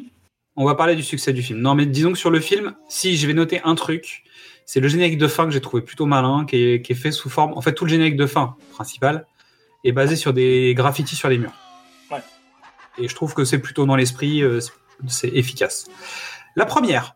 Donc, lors de la première, en fait, euh, Russ Tamblyn raconte que ce soir-là, en fait, il sort. Donc, tout le monde le félicite, etc., sur sa prestation. Et il y a quelqu'un qui l'attrape par la manche et qui lui dit Oh, j'ai été bluffé par votre danse et votre présence à l'image, c'était super.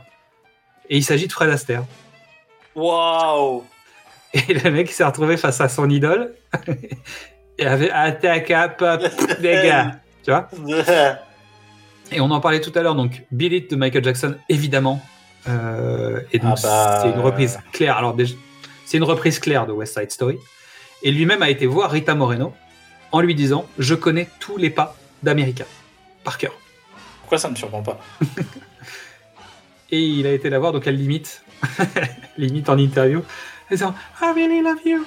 Et, et, et donc euh, Michael Jackson était fan forcément de, de cette séquence. Et Bill It, les Jets, en fait, non, c'est pas vrai. Les, on entend des, des répliques des Jets parce qu'en fait, régulièrement dans le film, ils disent Bill It, dégage. Ouais.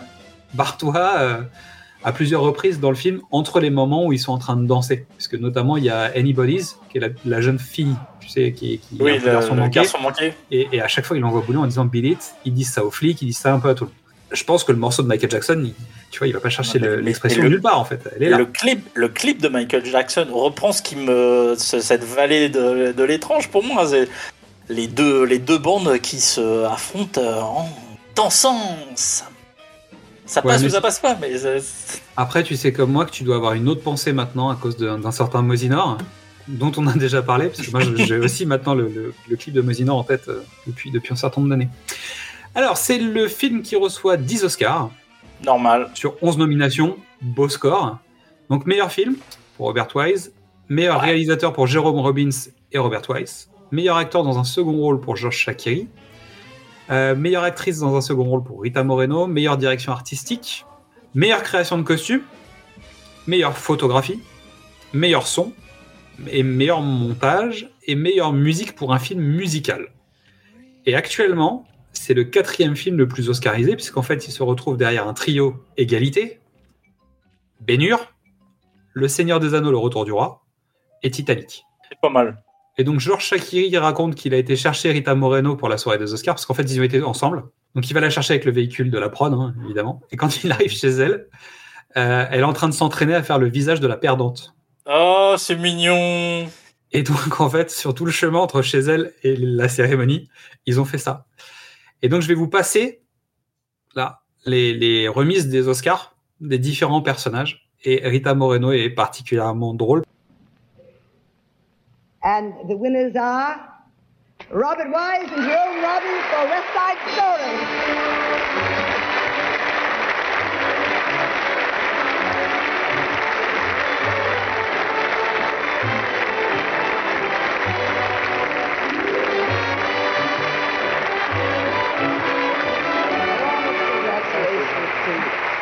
And Jerome, I told you.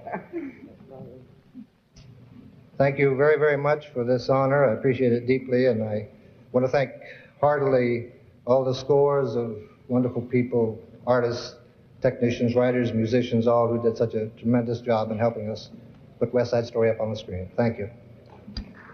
I'd like to thank the producers of the movie and also the producers of the original play, Hal Prince and the late Bobby Griffiths.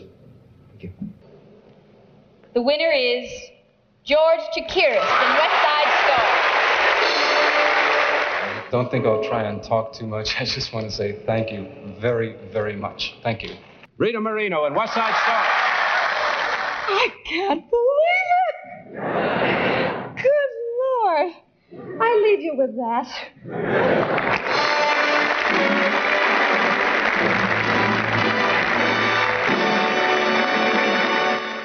Tu sens qu'elle avait pas du tout préparé le fait d'aller chercher un Oscar.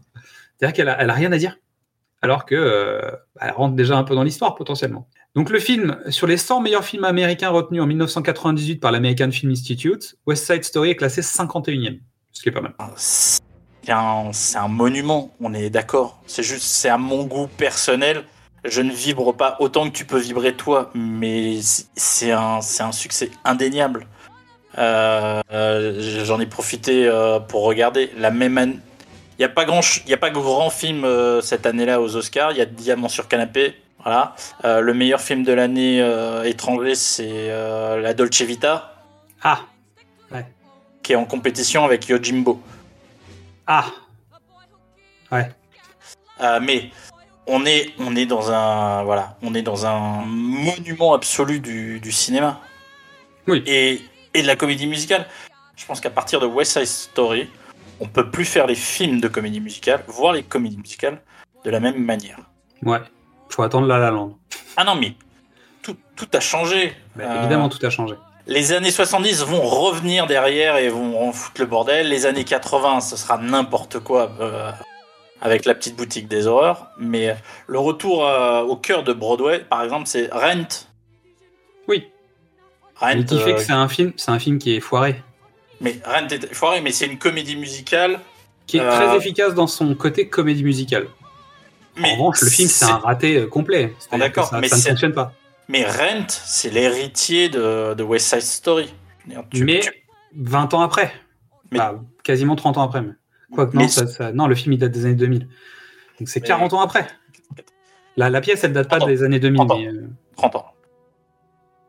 Mais tu vois, je veux dire, tu passes pas du l'arc euh, l'arc tendu par euh, un Américain à Paris et chantons sous la pluie, etc. se casse avec West Side Story. ouais. Et par contre, Eh, je suis d'accord avec toi sur le fait qu'il y ait une continuité entre un West Side Story et un Rent. Puisque pour le coup, le fait de faire de la comédie musicale dans un contexte très ancré dans le temps, on en a parlé dans Grease, c'est pas gênant, c'est plus gênant. C'est-à-dire ta, ta fameuse vallée, euh, ton Uncarna Valley, en fait, euh, ta vallée de l'étrange, elle est passée. Quand tu vois dans Grease les mecs danser euh, dans les années 70 comme dans les années 50, c'est pas gênant en fait. C'est rentré dans les mœurs parce que depuis on a vu les choses faire ça. Pareil sur les Blues Brothers. Je veux dire, on a ouvert Cinétop sur les Blues Brothers, donc c'est des choses qui sont importantes pour nous dans notre façon de concevoir le cinéma. C'est des, jalons. Et donc West Side Story finalement a, a permis à ces films d'exister. Et sans doute sans West Side Story, il n'y a pas le Rocky Horror Picture Show. Ah non, non, parce que y a, y a un- ça apporte le, un côté, euh, comme les Américains disent, euh, gritty, je- le, le mot français m'échappe, euh, un peu euh, âpre, oui. un peu concret. On n'est plus dans la bleuette. Bah, déjà parce qu'on est dans Roméo, on est dans Roméo et Juliette et que c'est pas une bleuette, mais euh, on parle des, de, de l'actualité. Les gangs euh, dans les années, fin des années 50, début des années 60, c'est un truc d'actualité. C'est très concret. problème. De toute manière, c'est aussi le sujet, et c'est aussi ça qui a fait que ils ont déménagé de Los Angeles à New York. Parce qu'en fait, il y avait des histoires déjà à l'époque euh, de, de crimes et de, de tueries liées aux gangs à Los Angeles. Mais sauf qu'en fait, euh, ils se sentaient pas d'écrire sur ces gangs-là, en fait. Ils étaient pas proches de ces communautés-là, ils préféraient aller travailler sur les communautés qui se trouvaient à New York, et notamment les portoricains. Et au point que Robbins, en fait, avait été à Harlem pour regarder des, des groupes de danse, des écoles de danse à Harlem, où il avait découvert, en fait, de la danse. Euh, alors, qu'on qu'on qualifiait à l'époque d'exotique, je fais des gros guillemets euh, dessus. Et sur Le Roi et moi, il avait aussi travaillé sur des sonorités différentes et sur des types de danse différentes. Puisque ça parle du siam, ou je sais plus quel. C'est ça, hein C'est le roi du Et- siam. ouais. Et donc, il avait, ils avaient travaillé sur, sur un autre univers euh, de danse. Et donc là, c'était une autre façon d'aller travailler sur un autre univers de danse, et ça fonctionne très bien. Tu le disais tout à l'heure, euh, c'est l'énergie, c'est la joie, c'est les couleurs, c'est euh, c'est tout ça, les portoricains dans, dans West Side Story. Bref, trois moments clés à retenir pour toi. Je crois qu'on a certains qui doivent être les mêmes, mais... Bon, le prologue, hein, c'est une évidence. Oui. Enfin, tu vas commencer, commencer par du silence. Tu t'as, pas, pas un carton de prod, de réal, de, t'as rien. T'as du Des silence. claquements de doigts. T'as des claquements de doigts. Et non, c'est même pas les claquements de doigts. C'est d'abord le sifflement. Trois notes. Ça commence par le sifflement, ensuite il y a la musique, ça revient, et après t'as les claquements de doigts. Et ce prologue, il est, il est fou. Ce prologue, il est fou. J'aime quand euh, la musique est pas, est pas ternaire ou quaternaire. Donc, euh, America, c'est euh, C'est extra. en rythmique, mais c'est extraordinaire. Je pense que ça a été l'enfer à danser et à Ah, tourner. mais, euh, Mais c'est c'est un numéro qui a une énergie dingue. Donc, Et moi aussi, le- c'est dans mes trois. Et le, le, le duo entre euh, Nathalie Wood et Rita Moreno. Moi, je. Il y a, un- y a une rupture. Ouais, il y a une rupture. En plus, il y a une rupture musicale, il y a une rupture de ton. Ce- Il y, a, la- il y a une transition entre un morceau qui est très énervé, très dur, très violent, très, très triste, très sombre, très noir, et euh, la bluette qui revient en fait. Bah, le, le- L'envie de Maria de dire à Anita qu'elle est, elle est amoureuse et que même Ouais. si elle entend tout ce que lui dit euh, son ami et sa mère de substitution même, tu vois. On va dire ça, ouais. Elle, peut pas entendre ça parce qu'en fait elle est amoureuse et que l'homme qu'elle aime lui a dit que c'était pas de sa faute, qu'il avait pas fait exprès, qu'il était désolé. Puis en plus elle vient de coucher avec donc. euh, C'est un, non, mais c'est un, super duo, c'est une super composition. C'est vraiment. Moi, pour le coup, Vraiment- je préfère cool. Mais cool, je préfère pour l'esprit free jazz dont je parlais tout à l'heure, parce que Il je trouve est- que c'est vraiment spécial. un- Pour moi, c'est un moment en dehors du film quasiment, même si je comprends tout à fait l'énergie qu'il peut avoir à l'intérieur de, de l'ensemble. Et en même temps, je trouve que c'est un moment et musical, et danse, et, euh, et jeu, et euh, qui, qui est juste dingue. C'est-à-dire, j'ai- j'ai pas vu autre chose comme ça, en fait. Cette énergie est folle. Et Ouais. tu sens, tu sens le lâcher prise de tout, de, de- mais tout en étant dans le contrôle, donc c'est- c'est c'est vraiment extraordinaire. Bah, Justement, ça tombe bien, on va parler de Leonard Bernstein, parce qu'on n'en a pas parlé vraiment en détail. Donc on va pas en parler trop en détail non plus, parce que sinon ça veut dire qu'on repart sur un podcast. Ah, C'est-à-dire qu'on attaque la quatrième heure du podcast, là. Donc... Alors, il est né dans l'Arizona, euh, donc c'est un génie de la musique. C'est un talentueux, mais c'est un travailleur, quand même. Euh, il a eu une éducation musicale à la dure, Sachant que son père est homme d'affaires juif aux États-Unis. Il considère que les musiciens, c'est des saltimbanques, donc il veut absolument pas que son fils fasse de la musique. Et euh, la tante de Bernstein avait laissé un piano droit chez eux, donc il allait jouer dans le grenier de temps en temps. Son père avait toléré qu'il reçoive quelques cours, mais pas des cours de qualité, juste des cours, pour vaguement savoir euh, jouer les notes. Donc lui, il jouait beaucoup tout seul. Et pour pouvoir se payer de bons cours, à l'âge de 12-13 ans, en fait, Bernstein, il donnait des cours à d'autres gens. Pas mal. Pas bête. Et ça donne que à l'âge de 25 ans, il est assistant de, de Bruno euh, de Bruno Walter, qui est chef d'orchestre, qui va jouer au Carnegie Hall. Et le 14 novembre 1943, Walter, il est malade. Il peut pas aller jouer. Et donc, il demande à son petit assistant de 25 ans, Leonard Bernstein, d'aller le remplacer. Heureusement, le concert, il est retransmis à la radio et ça fait de lui la nouvelle star de la musique. Et, lui, il s'était couché super tard parce qu'en fait, il avait fait du boogie-woogie toute la nuit dans des clubs. Démonté. Donc, t'imagines bien, retour de, de gueule de bois et il va, il va jouer au Carnegie Hall. Je pense qu'il n'avait pas prévu le coup, quoi. Et c'est à partir de ce moment-là où son père a considéré que peut-être son fils pouvait Ça faire carrière. envisageable. Voilà. Donc c'est le premier Américain à avoir dirigé le New York Philharmonic Orchestra. Il a fait des études à Harvard et au Curtis Institute de Philadelphie et il est fan de jazz et d'impro au piano. Euh, il a écrit des centaines de disques euh, et donc on en parlait tout à l'heure. Il a eu la direction de l'Orchestre Philharmonique de New York pendant une, des, des- des années et des années. Il a dirigé des centaines de disques, il a, il, a- il a pas écrit tant de pièces que ça. Il a, il a un beau catalogue, mais c'est un vulgarisateur extraordinaire. Un- C'était un, communicant incroyable. Euh, il a mis en place euh, les concerts pour la jeunesse, des concerts d'initiation qui expliquaient. euh, moi, c'est mon éducation musicale, je l'ai faite avec Bernstein. C'est lui qui m'a expliqué la musique. À des millions d'autres personnes, hein, mais euh, Oui, t'inquiète-toi. Et ah, oui, je, oui. je, je, je- je relativise, mais et surtout il avait des idées, euh, des idées de dingue. Bah, L'avantage, c'est qu'en fait, euh, il, il- il vivait dans la musique.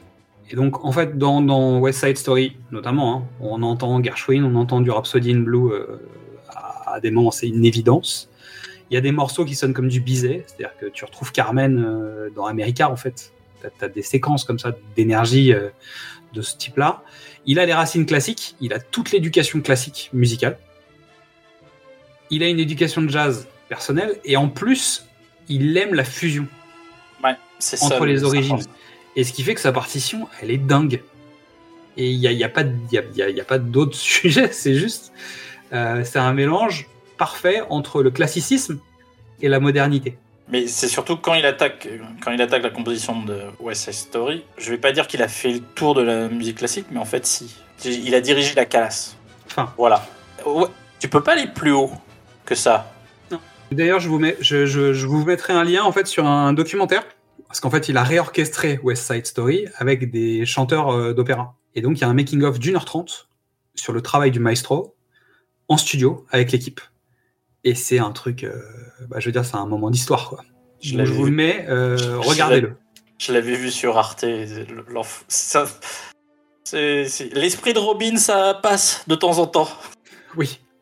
Tu sens qu'il y a des moments, ça, tu vois, et José Carrera, il prend super cher, notamment sur sa séquence, il prend méga cher. Et il y a, il y, a des- il y, a des- il y a des moments de dispute un peu élevés, il y a des moments où il dit non, mais ça, j'en ai rien à cirer. Par contre, ça, ça me va pas du tout. Et il refait, et ils refont, et, euh, et c'est assez euh, intéressant. Si vous, avez, si vous aimez ça, allez-y, quoi. Allez-y, allez-y. Vous voulez voir le, le vrai Whiplash, Encore celui-là, il est sobre, hein. vraiment. Non mais je veux dire, non mais si l'univers de Whiplash t'intéresse, machin, etc. Ouais. C'est là. euh, Parfait. Tu sens, tu sens ce truc? Tu sens ce truc autour de, de toi là euh? Moi, moi j'ai l'impression que la, la salle coup, autour de moi s'éloigne. Il fait un peu plus chaud, je trouve. Là, la foule disparaît. Le son est en train de changer et je vois flou.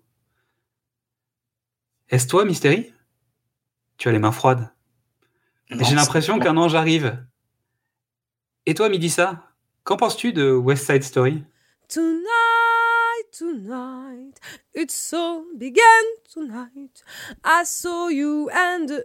Hey, salut la compagnie On se retrouve pour un nouvel épisode et qui dit nouvel épisode dit évidemment nouvelle chronique. Aujourd'hui on plonge dans les années 50 et c'est à New York que la comédie musicale West Side Story nous transporte. ou plutôt nous jette pile dans les embrouilles entre deux gangs rivaux et l'ambiance entre les Jets et les Sharks a l'air plutôt tendue. Alors au début du film, ils payent pas de mine comme ça, ils font absolument pas peur. Bon en même temps, voir des mecs qui règlent leur compte à coups de pirouettes, d'entrechats et de claquements de doigts, ça n'a rien d'effrayant. Par contre, c'est chelou. Évidemment, ils se rendent bien compte que ça ne mène à rien et les Jets décident de passer à l'offensive. Et là, il n'est plus question de danse, non, il est question de se foutre sur la gueule. Et pour cela, ils vont appeler un ancien membre, Tony. Et c'est là que l'on passe de The Wood Boys à Roméo et Juliette. Avec d'un côté les migrants portoricains, leur danse latine, lascive et sexy, et leur accent prononcé, et de l'autre les migrants polonais, italiens, bon, des blancs quoi, avec des danses classiques, et je ne saurais pas comment terminer cette phrase, alors je dirais ceci. Je veux apprendre à danser comme les portoricains. En attendant que mon vœu se réalise, voici mon top 3 de mes chansons préférées de la bande originale du film. Et en troisième position, Dear, listen to Cupkey, you gotta understand, it's just how bring it upkey, that get us out of hands, our mother all our junkie, our father all our drunks, golly mercy, naturally we're bank. Et oui, je vais chanter toutes les chansons de mon top 3. et en troisième position, donc, G Officer Krupke. Et c'est une chanson marrante, mais surtout grinçante. Oui, parce qu'elle balance sur les conditions sociales, psychologiques et émotionnelles des membres du gang des Jets. Condition qui n'est pas sans rappeler celle de beaucoup de jeunes issus de quartiers défavorisés et pauvres dans le monde entier. En seconde position, I feel pretty, oh so pretty. I feel pretty and witty and gay. Oh, I pity any girl with me today. J'adore la voix et l'accent de Marnie Nixon quand elle chante. Franchement, je suis fan. Je découvre et j'adhère. I Feel Pretty, qui est mon coup de cœur, qui est aussi la chanson pour moi la plus entêtante. Euh, juste derrière, on a Tonight. Euh, c'est aussi la chanson où Maria, notre Juliette latina, chante l'état émotionnel dans lequel elle se trouve juste avant son rencard avec Tony, notre Roméo Polak, qui ressemble au prince charmant de Disney. Bon, tout le film est inspiré du chef-d'œuvre de Shakespeare et franchement, ça se sent. Du coup, on finit par avoir un peu peur de la fin. On le voit arriver gros comme un building, la scène finale euh, catastrophique. Mais revenons à notre petit classement puisqu'on arrive au numéro 1. I like to be in America, okay, by me in America, everything in America, for a small fee in America. Alors même si c'est la première fois que je vois ce film iconique que j'ai visionné spécialement pour vous, cette chanson bizarrement ne m'est pas étrangère. Et elle mérite sa place de numéro uno. En plus, les membres des Sharks chantent les bons et les mauvais côtés de l'Amérique des années 50, le choc des cultures latines et américaines, la fracture sociale et économique selon les classes. Et par classe, entendez les blancs et les autres. Bon, ils ont le beau se faire la guerre, les Sharks et les Jets là. Et mais au final, ils sont pareils. C'est deux gangs de jeunes issus de l'immigration qui sont pauvres et qui jouent à se faire la guerre. Bon, en dansant le flamenco, on n'est pas loin de Annie et Pierre et le loup. Mais après que Bernardo tue Riff, que Tino tue Bernardo, oui, parce qu'on est toujours sur du Roméo et Juliette, et que Chino tue Tino, bah la chanson cool, qui parle de garder son sang-froid, arrive, mais alors beaucoup, beaucoup trop tard.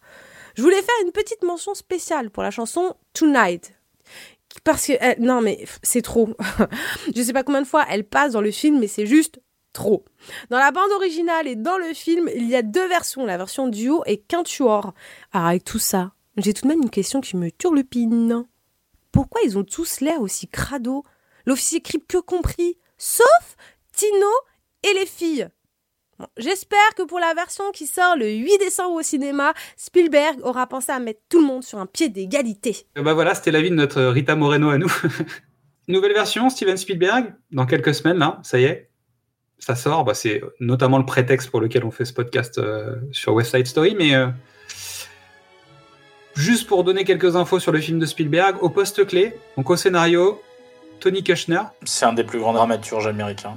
C'est lui qui a écrit Angels in America, entre autres. Donc il a déjà eu un Tony Award, il a un prix Pulitzer, a priori, on est sérieux, c'est-à-dire, et surtout, il a une vraie base de travail, c'est-à-dire qu'il n'a pas besoin de réinventer la roue, elle existe. Mais il a un vrai travail difficile qui est comment tu te positionnes par rapport au mythe West Side Story. Donc ce que j'ai compris en tout cas du projet, c'est qu'ils vont repartir de la pièce de Broadway et pas du film. Ouais. Après, on a vu aussi les carences potentielles de la dynamique de la pièce par rapport à ce qui avait été déjà modifié sur le film. Ensuite, sur la direction artistique, donc là, il n'y a aucune surprise, c'est Janusz Kaminski, puisqu'en fait, Oh. Janus, il a fait Ready Player One, Pentagon Papers, Le Bon Gros Géant, Le Pont des Espions, Lincoln, Le Cheval de Guerre, Munich, La Guerre des Mondes, bref, tous les films de Spielberg depuis 1993 avec la liste de Schindler. Donc C'est Janus. Oh, bah tiens, je suis voilà, surpris. c'est étonnant. Alors, je suis curieux de voir parce que Janus, de temps. Enfin, il tourne vite avec Spielberg. Et euh, je me dis que, que de temps en temps, tu vois, tu mets, euh, tu mets deux, trois. Deux, trois diaph, deux, trois trucs pour avoir une musique, un- euh, pour avoir une lumière un peu, un peu diffuse, euh, et ça fait l'affaire. euh, je pense notamment à Attrape-moi si tu peux. Oui. Ou d'autres trucs. Après, ils, ils sont hyper pointus, on va pas se mentir. Mais euh, c'est des mecs qui ont l'habitude de, de travailler. C'est des mecs qui ont l'habitude de travailler vite. Je suis curieux. Ça peut donner une énergie hyper intéressante à l'image. Mais euh, Je vais t'aider. Donc à la direction artistique, il y a Deborah Johnson qui a travaillé sur Pentagon Papers et sur Okja, version bah, la partie New York. Euh, ok. Donc Pentagon Papers, on est quand même concret. C'est-à-dire on n'est pas dans un délire. hein. Après, il va falloir de la couleur quand même, mais on va travailler sur du sur du vrai décor. Voilà, tu- c'est pas Patagon Papers. hein. Non. Le film le plus gris marron beige et, et vert de, disons de contextuellement parlant, elle est, elle est quand même elle capable euh, d'aller Oui. produire de la direction artistique qui est concrète, c'est-à-dire un truc qui ressemble à ce que l'époque proposait. Donc on peut considérer que ensemble, vu qu'ils ont déjà travaillé ensemble sur Pentagon Papers, ils vont aller faire quelque chose de concret. On sera pas dans les couleurs de Ready Player One non plus, même s'il va falloir des séquences qui punchent un peu. Et ça, ils sont capables de le produire malgré tout. Rien qu'à la bande-annonce, tu sens que les, enfin, tu vois, les, choix de couleurs, de colorimétrie, de décor, c'est, on est dans le jaune, dans le chaud, dans le. Là, on va la- être vraiment dans la chaleur euh, d'un été new-yorkais. Clairement. À la chorégraphie, il y a Justin Peck, qu'on a vu dans, ah, qui, a, qui a déjà participé au tournage de Red Sparrow, les séquences de danse, qui est Ouais. lui-même danseur, chorégraphe, etc. Donc il est plutôt jeune en fait, dans, en tout cas dans l'historique qu'il a avec le cinéma. Lui, il a dansé. Il y a eu des documentaires, des choses comme ça autour de lui. En revanche, il est quand même en début de carrière en tant que chorégraphe cinéma. Parce qu'il a, il a fait du, du court métrage, des choses comme ça, ou des séquences sans doute à l'intérieur de films, mais c'est quand même, euh, faut passer derrière Jérôme Robbins quand même. hein. Donc, euh, va falloir, euh, faut, faut les épaules. Moi, je t'avouerai que j'ai plus d'inquiétude sur le chant. La musique, en fait, j'étais un peu inquiet parce que la musique, c'est David Newman. David Newman, il a fait une centaine de bandes originales de, films. Il avait déjà travaillé avec Spielberg sur les histoires fantastiques et sur la famille Pierre à Feu qui était produite par Emblin. Mais je comprenais pas vraiment. Donc j'ai gratté, parce que je, je connais pas suffisamment bien euh, David Newman. Mais en fait, il y a une double raison pour lesquelles il est sur ce projet. Premièrement, c'est lui qui dirige les concerts de musique de John Williams depuis plusieurs années maintenant. D'accord. Et surtout, il a dirigé la partition de West Side Story en concert avec le LA Philharmonic, le Boston Symphony Orchestra et d'autres orchestres. Donc le il mec, connaît- il connaît la il connaît, partoche. par, il connaît par cœur. Voilà. C'est-à-dire qu'il gère et le Williams, donc on va dire le, le, le Spielberg musical pour les nuls, tu vois. Euh, Non, mais c'est le. et en même temps, il connaît Bernstein sur le bout des doigts, il le maîtrise. C'est l'héritier, quoi. C'est ça. En tout cas, ça fonctionne. Moi, je voyais pas David Newman forcément comme l'héritier de John Williams, mais en revanche, bon bah voilà, il est dans la continuité, il sait, il sait faire le job. Quoi. En niveau musique, je pense que c'est pas un problème. Moi, ce qui m'inquiète, c'est quand même le choix euh, musical au chant, à savoir, est-ce qu'ils vont faire chanter les comédiens, est-ce qu'ils vont les doubler, ou est-ce qu'ils vont les vocoder? Et là, pour le Ah coup, ah. euh, tout est envisageable, parce qu'aujourd'hui, je pense que Spielberg, il est pas contre le fait d'utiliser un certain nombre d'outils euh, technologiques pour permettre d'obtenir le résultat qu'il a envie d'avoir. Donc c'est une possibilité. Alors j'ai pas été gratté euh, aussi loin parce que j'ai aussi envie de découvrir le film de manière un peu euh, frais. Donc c'est juste des questions que je vais poser. Moi, ce qui m'inquiète, c'est à quoi on doit s'attendre? Pourquoi Spielberg reprend West Side Story? Parce que c'est quand même euh, Un de ses films préférés. c'est son film préféré. Il est en fin de carrière et il le, il le sait, euh, tu vois. Euh, et ma, ma dernière question, c'est est-ce que la comédie musicale, c'est le style ultime au cinéma? C'est-à-dire que Spielberg, il a attendu toute sa carrière avant de s'y frotter vraiment. Et c'est pas le premier à, tu sais, à mettre la comédie musicale très loin jusqu'à finir par y arriver.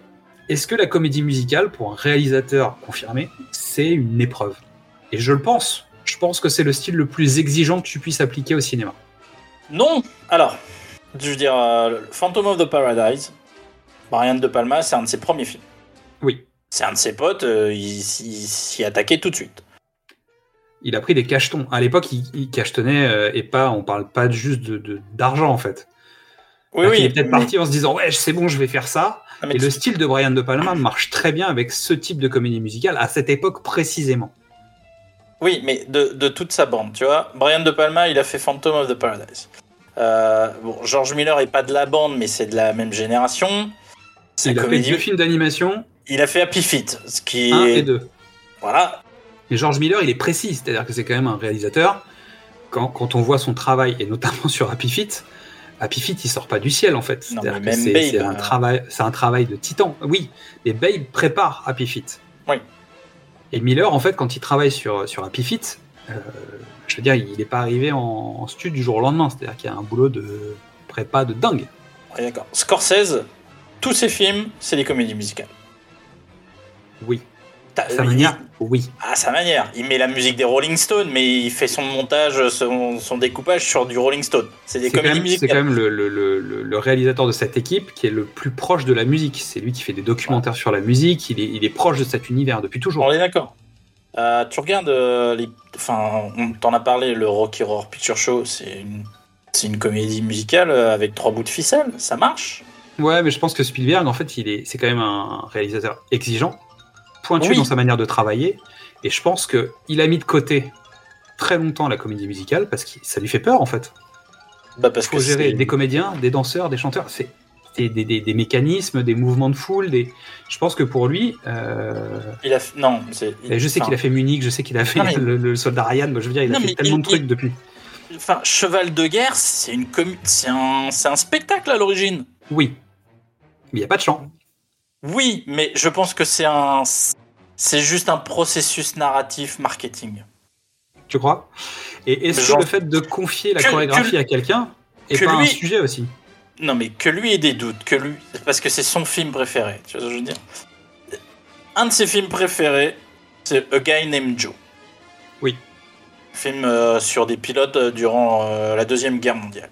Il en, a, il en a fait un remake, c'est Always, et il s'est fait défoncer. Oui. J'aime bien Always, c'est une Oui, comédie. C'est une petite comédie euh, que tu regardes le, le dimanche à 18h sur Canal+, c'est pas grave. C'est pas un bon Spielberg. Non, il y a pire. Et c'est pas un bon Spielberg. Mais c'est pas un bon Spielberg. C'est un, film sympa, mais c'est pas un bon Spielberg. Je pense que ça l'a échaudé. Je Mm. pense que l'expérience l'a échaudé. Et que il est arrivé à un stade où, tu vois, il se dit bon, merde. Oui, là maintenant, je vais le faire. Parce que, parce que l'air de rien, il a eu un petit creux et que, Oui, et puis son, son projet de cœur avant ça, c'était Tintin.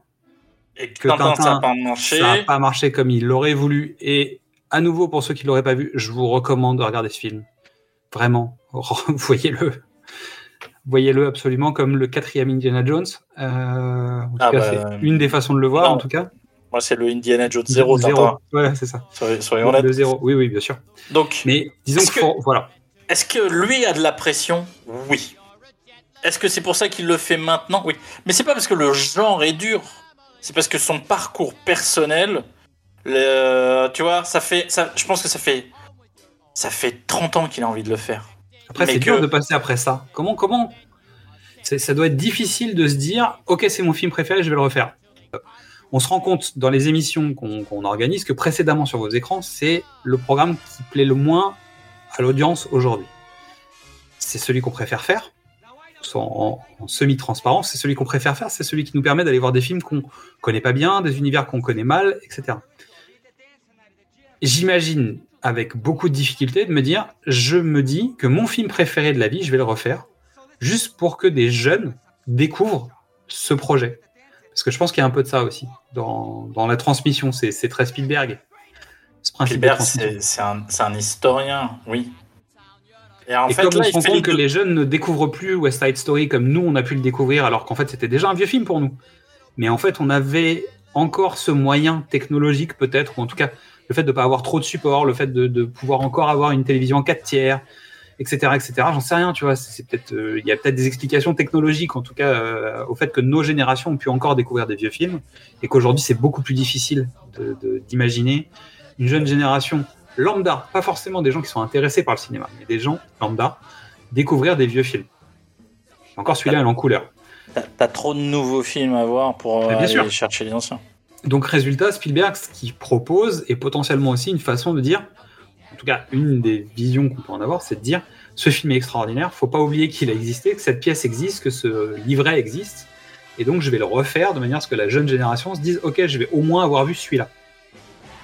Peut-être pousser à aller voir l'autre. Mais bon, déjà rien que voir celui-là, c'est déjà pas mal.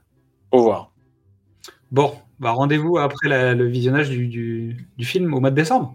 Donc on se fera un, un mini, un mini podcast euh, en disant. Ah, Peut-être une sortie de salle, tu vois, j'en sais On rien. fait une sortie de salle. Mais on peut se faire une sortie de salle. Bon, la, dernière était un peu dégueu, mais c'est pas grave, on se fera une sortie Donc- de salle. Donc c'est moi qui invite cette fois-ci? Bon, on verra. On verra, on verra. Bon, en tout cas, euh, moi j'avoue que je suis pas serein sur version Spielberg. Et pourtant, pour ceux qui me connaissent bien, vous savez que je suis plutôt Spielbergien. Mais je suis inquiet. Moi pas. Donc tant mieux. Comme ça, au moins, euh, pas de déception. La, la, la fille est mignonne, elle est. Elle chante, elle, elle chante. Ouais. Ansel Egort, j'ai un doute. Mais il suffit de bosser. Et c'est un bosseur. Oui, c'est un bosseur. C'est un gros bosseur. À un moment, t'as pas la voix, t'as pas la voix. hein. Le pipotron, et puis voilà. Ah, ok. Le personnage de Toddy, Danton, il a combien de chansons Deux. Allez, trois. C'est c'est pas le comédien de chant principal, en fait. Voilà. C'est pas grave.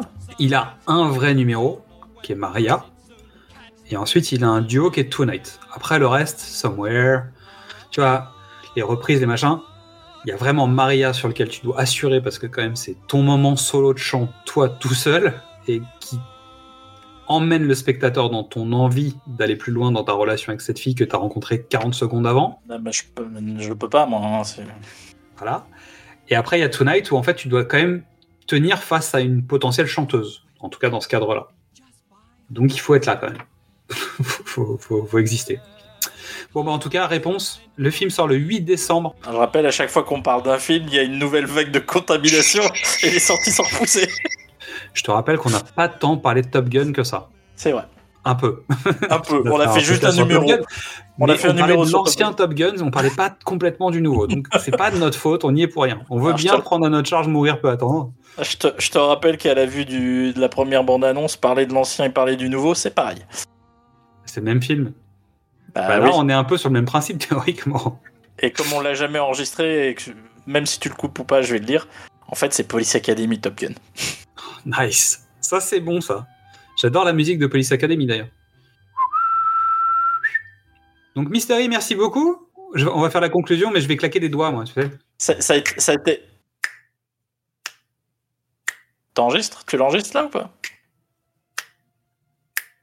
Écoute, ça a été un plaisir de te voir soliloquer parce que je savais que euh, j'aurais 10 minutes euh, pour parler. et que- Vous, vous le voyez pas, hein, mais il a les yeux qui brillent encore maintenant euh, après 3 heures d'enregistrement. Ouais, c'est après avoir passé des heures à classer toutes ces informations. Euh, pour le coup, je vous mettrai beaucoup, beaucoup, beaucoup, beaucoup de référentiels. En fait, euh, j'ai pris de l'information dans plein d'endroits différents Euh, et vous pourrez retrouver donc toutes les références, les biblios, des extraits, des choses comme ça. On vous remercie toutes et tous pour votre écoute. On vous invite à nous rejoindre sur Ocha et vous inscrire à la newsletter. Venez nous parler sur les réseaux sociaux Facebook, Instagram et Twitter. Vous pouvez partager, liker, nous agréger, euh, etc. Surtout, allez nous noter sur ces plateformes, euh, Apple Podcast, Deezer, Spotify. Mettez des commentaires, mettez-nous 5 étoiles, ça nous aide à nous faire connaître et reconnaître. Et n'hésitez pas dans vos commentaires à proposer un sujet pour le prochain du cinéma au top, même si vous entendez qu'on est en train de placer des jalons, on a commencé à dire qu'on voulait travailler sur tel ou tel sujet, et on s'est déjà envoyé des balles dans d'autres épisodes, donc je vous invite à réécouter ces épisodes pour savoir sur quoi on risque de travailler en 2022. Reclaquer des doigts. It's a kind of magic. Voilà, on en a parlé. je pense que ça Je va t'ai revenir. dit, je te ça l'ai fait deux dit. fois. Ça Ça fait fait deux deux fois. fois. Bon, allez, et on vous dit à très bientôt dans vos oreilles. It's a kind of magic. It's a kind of magic. that kind of magic. One dream, one soul, one prize, one goal, one golden glance of what should be. It's a kind of magic. One shot of light that shows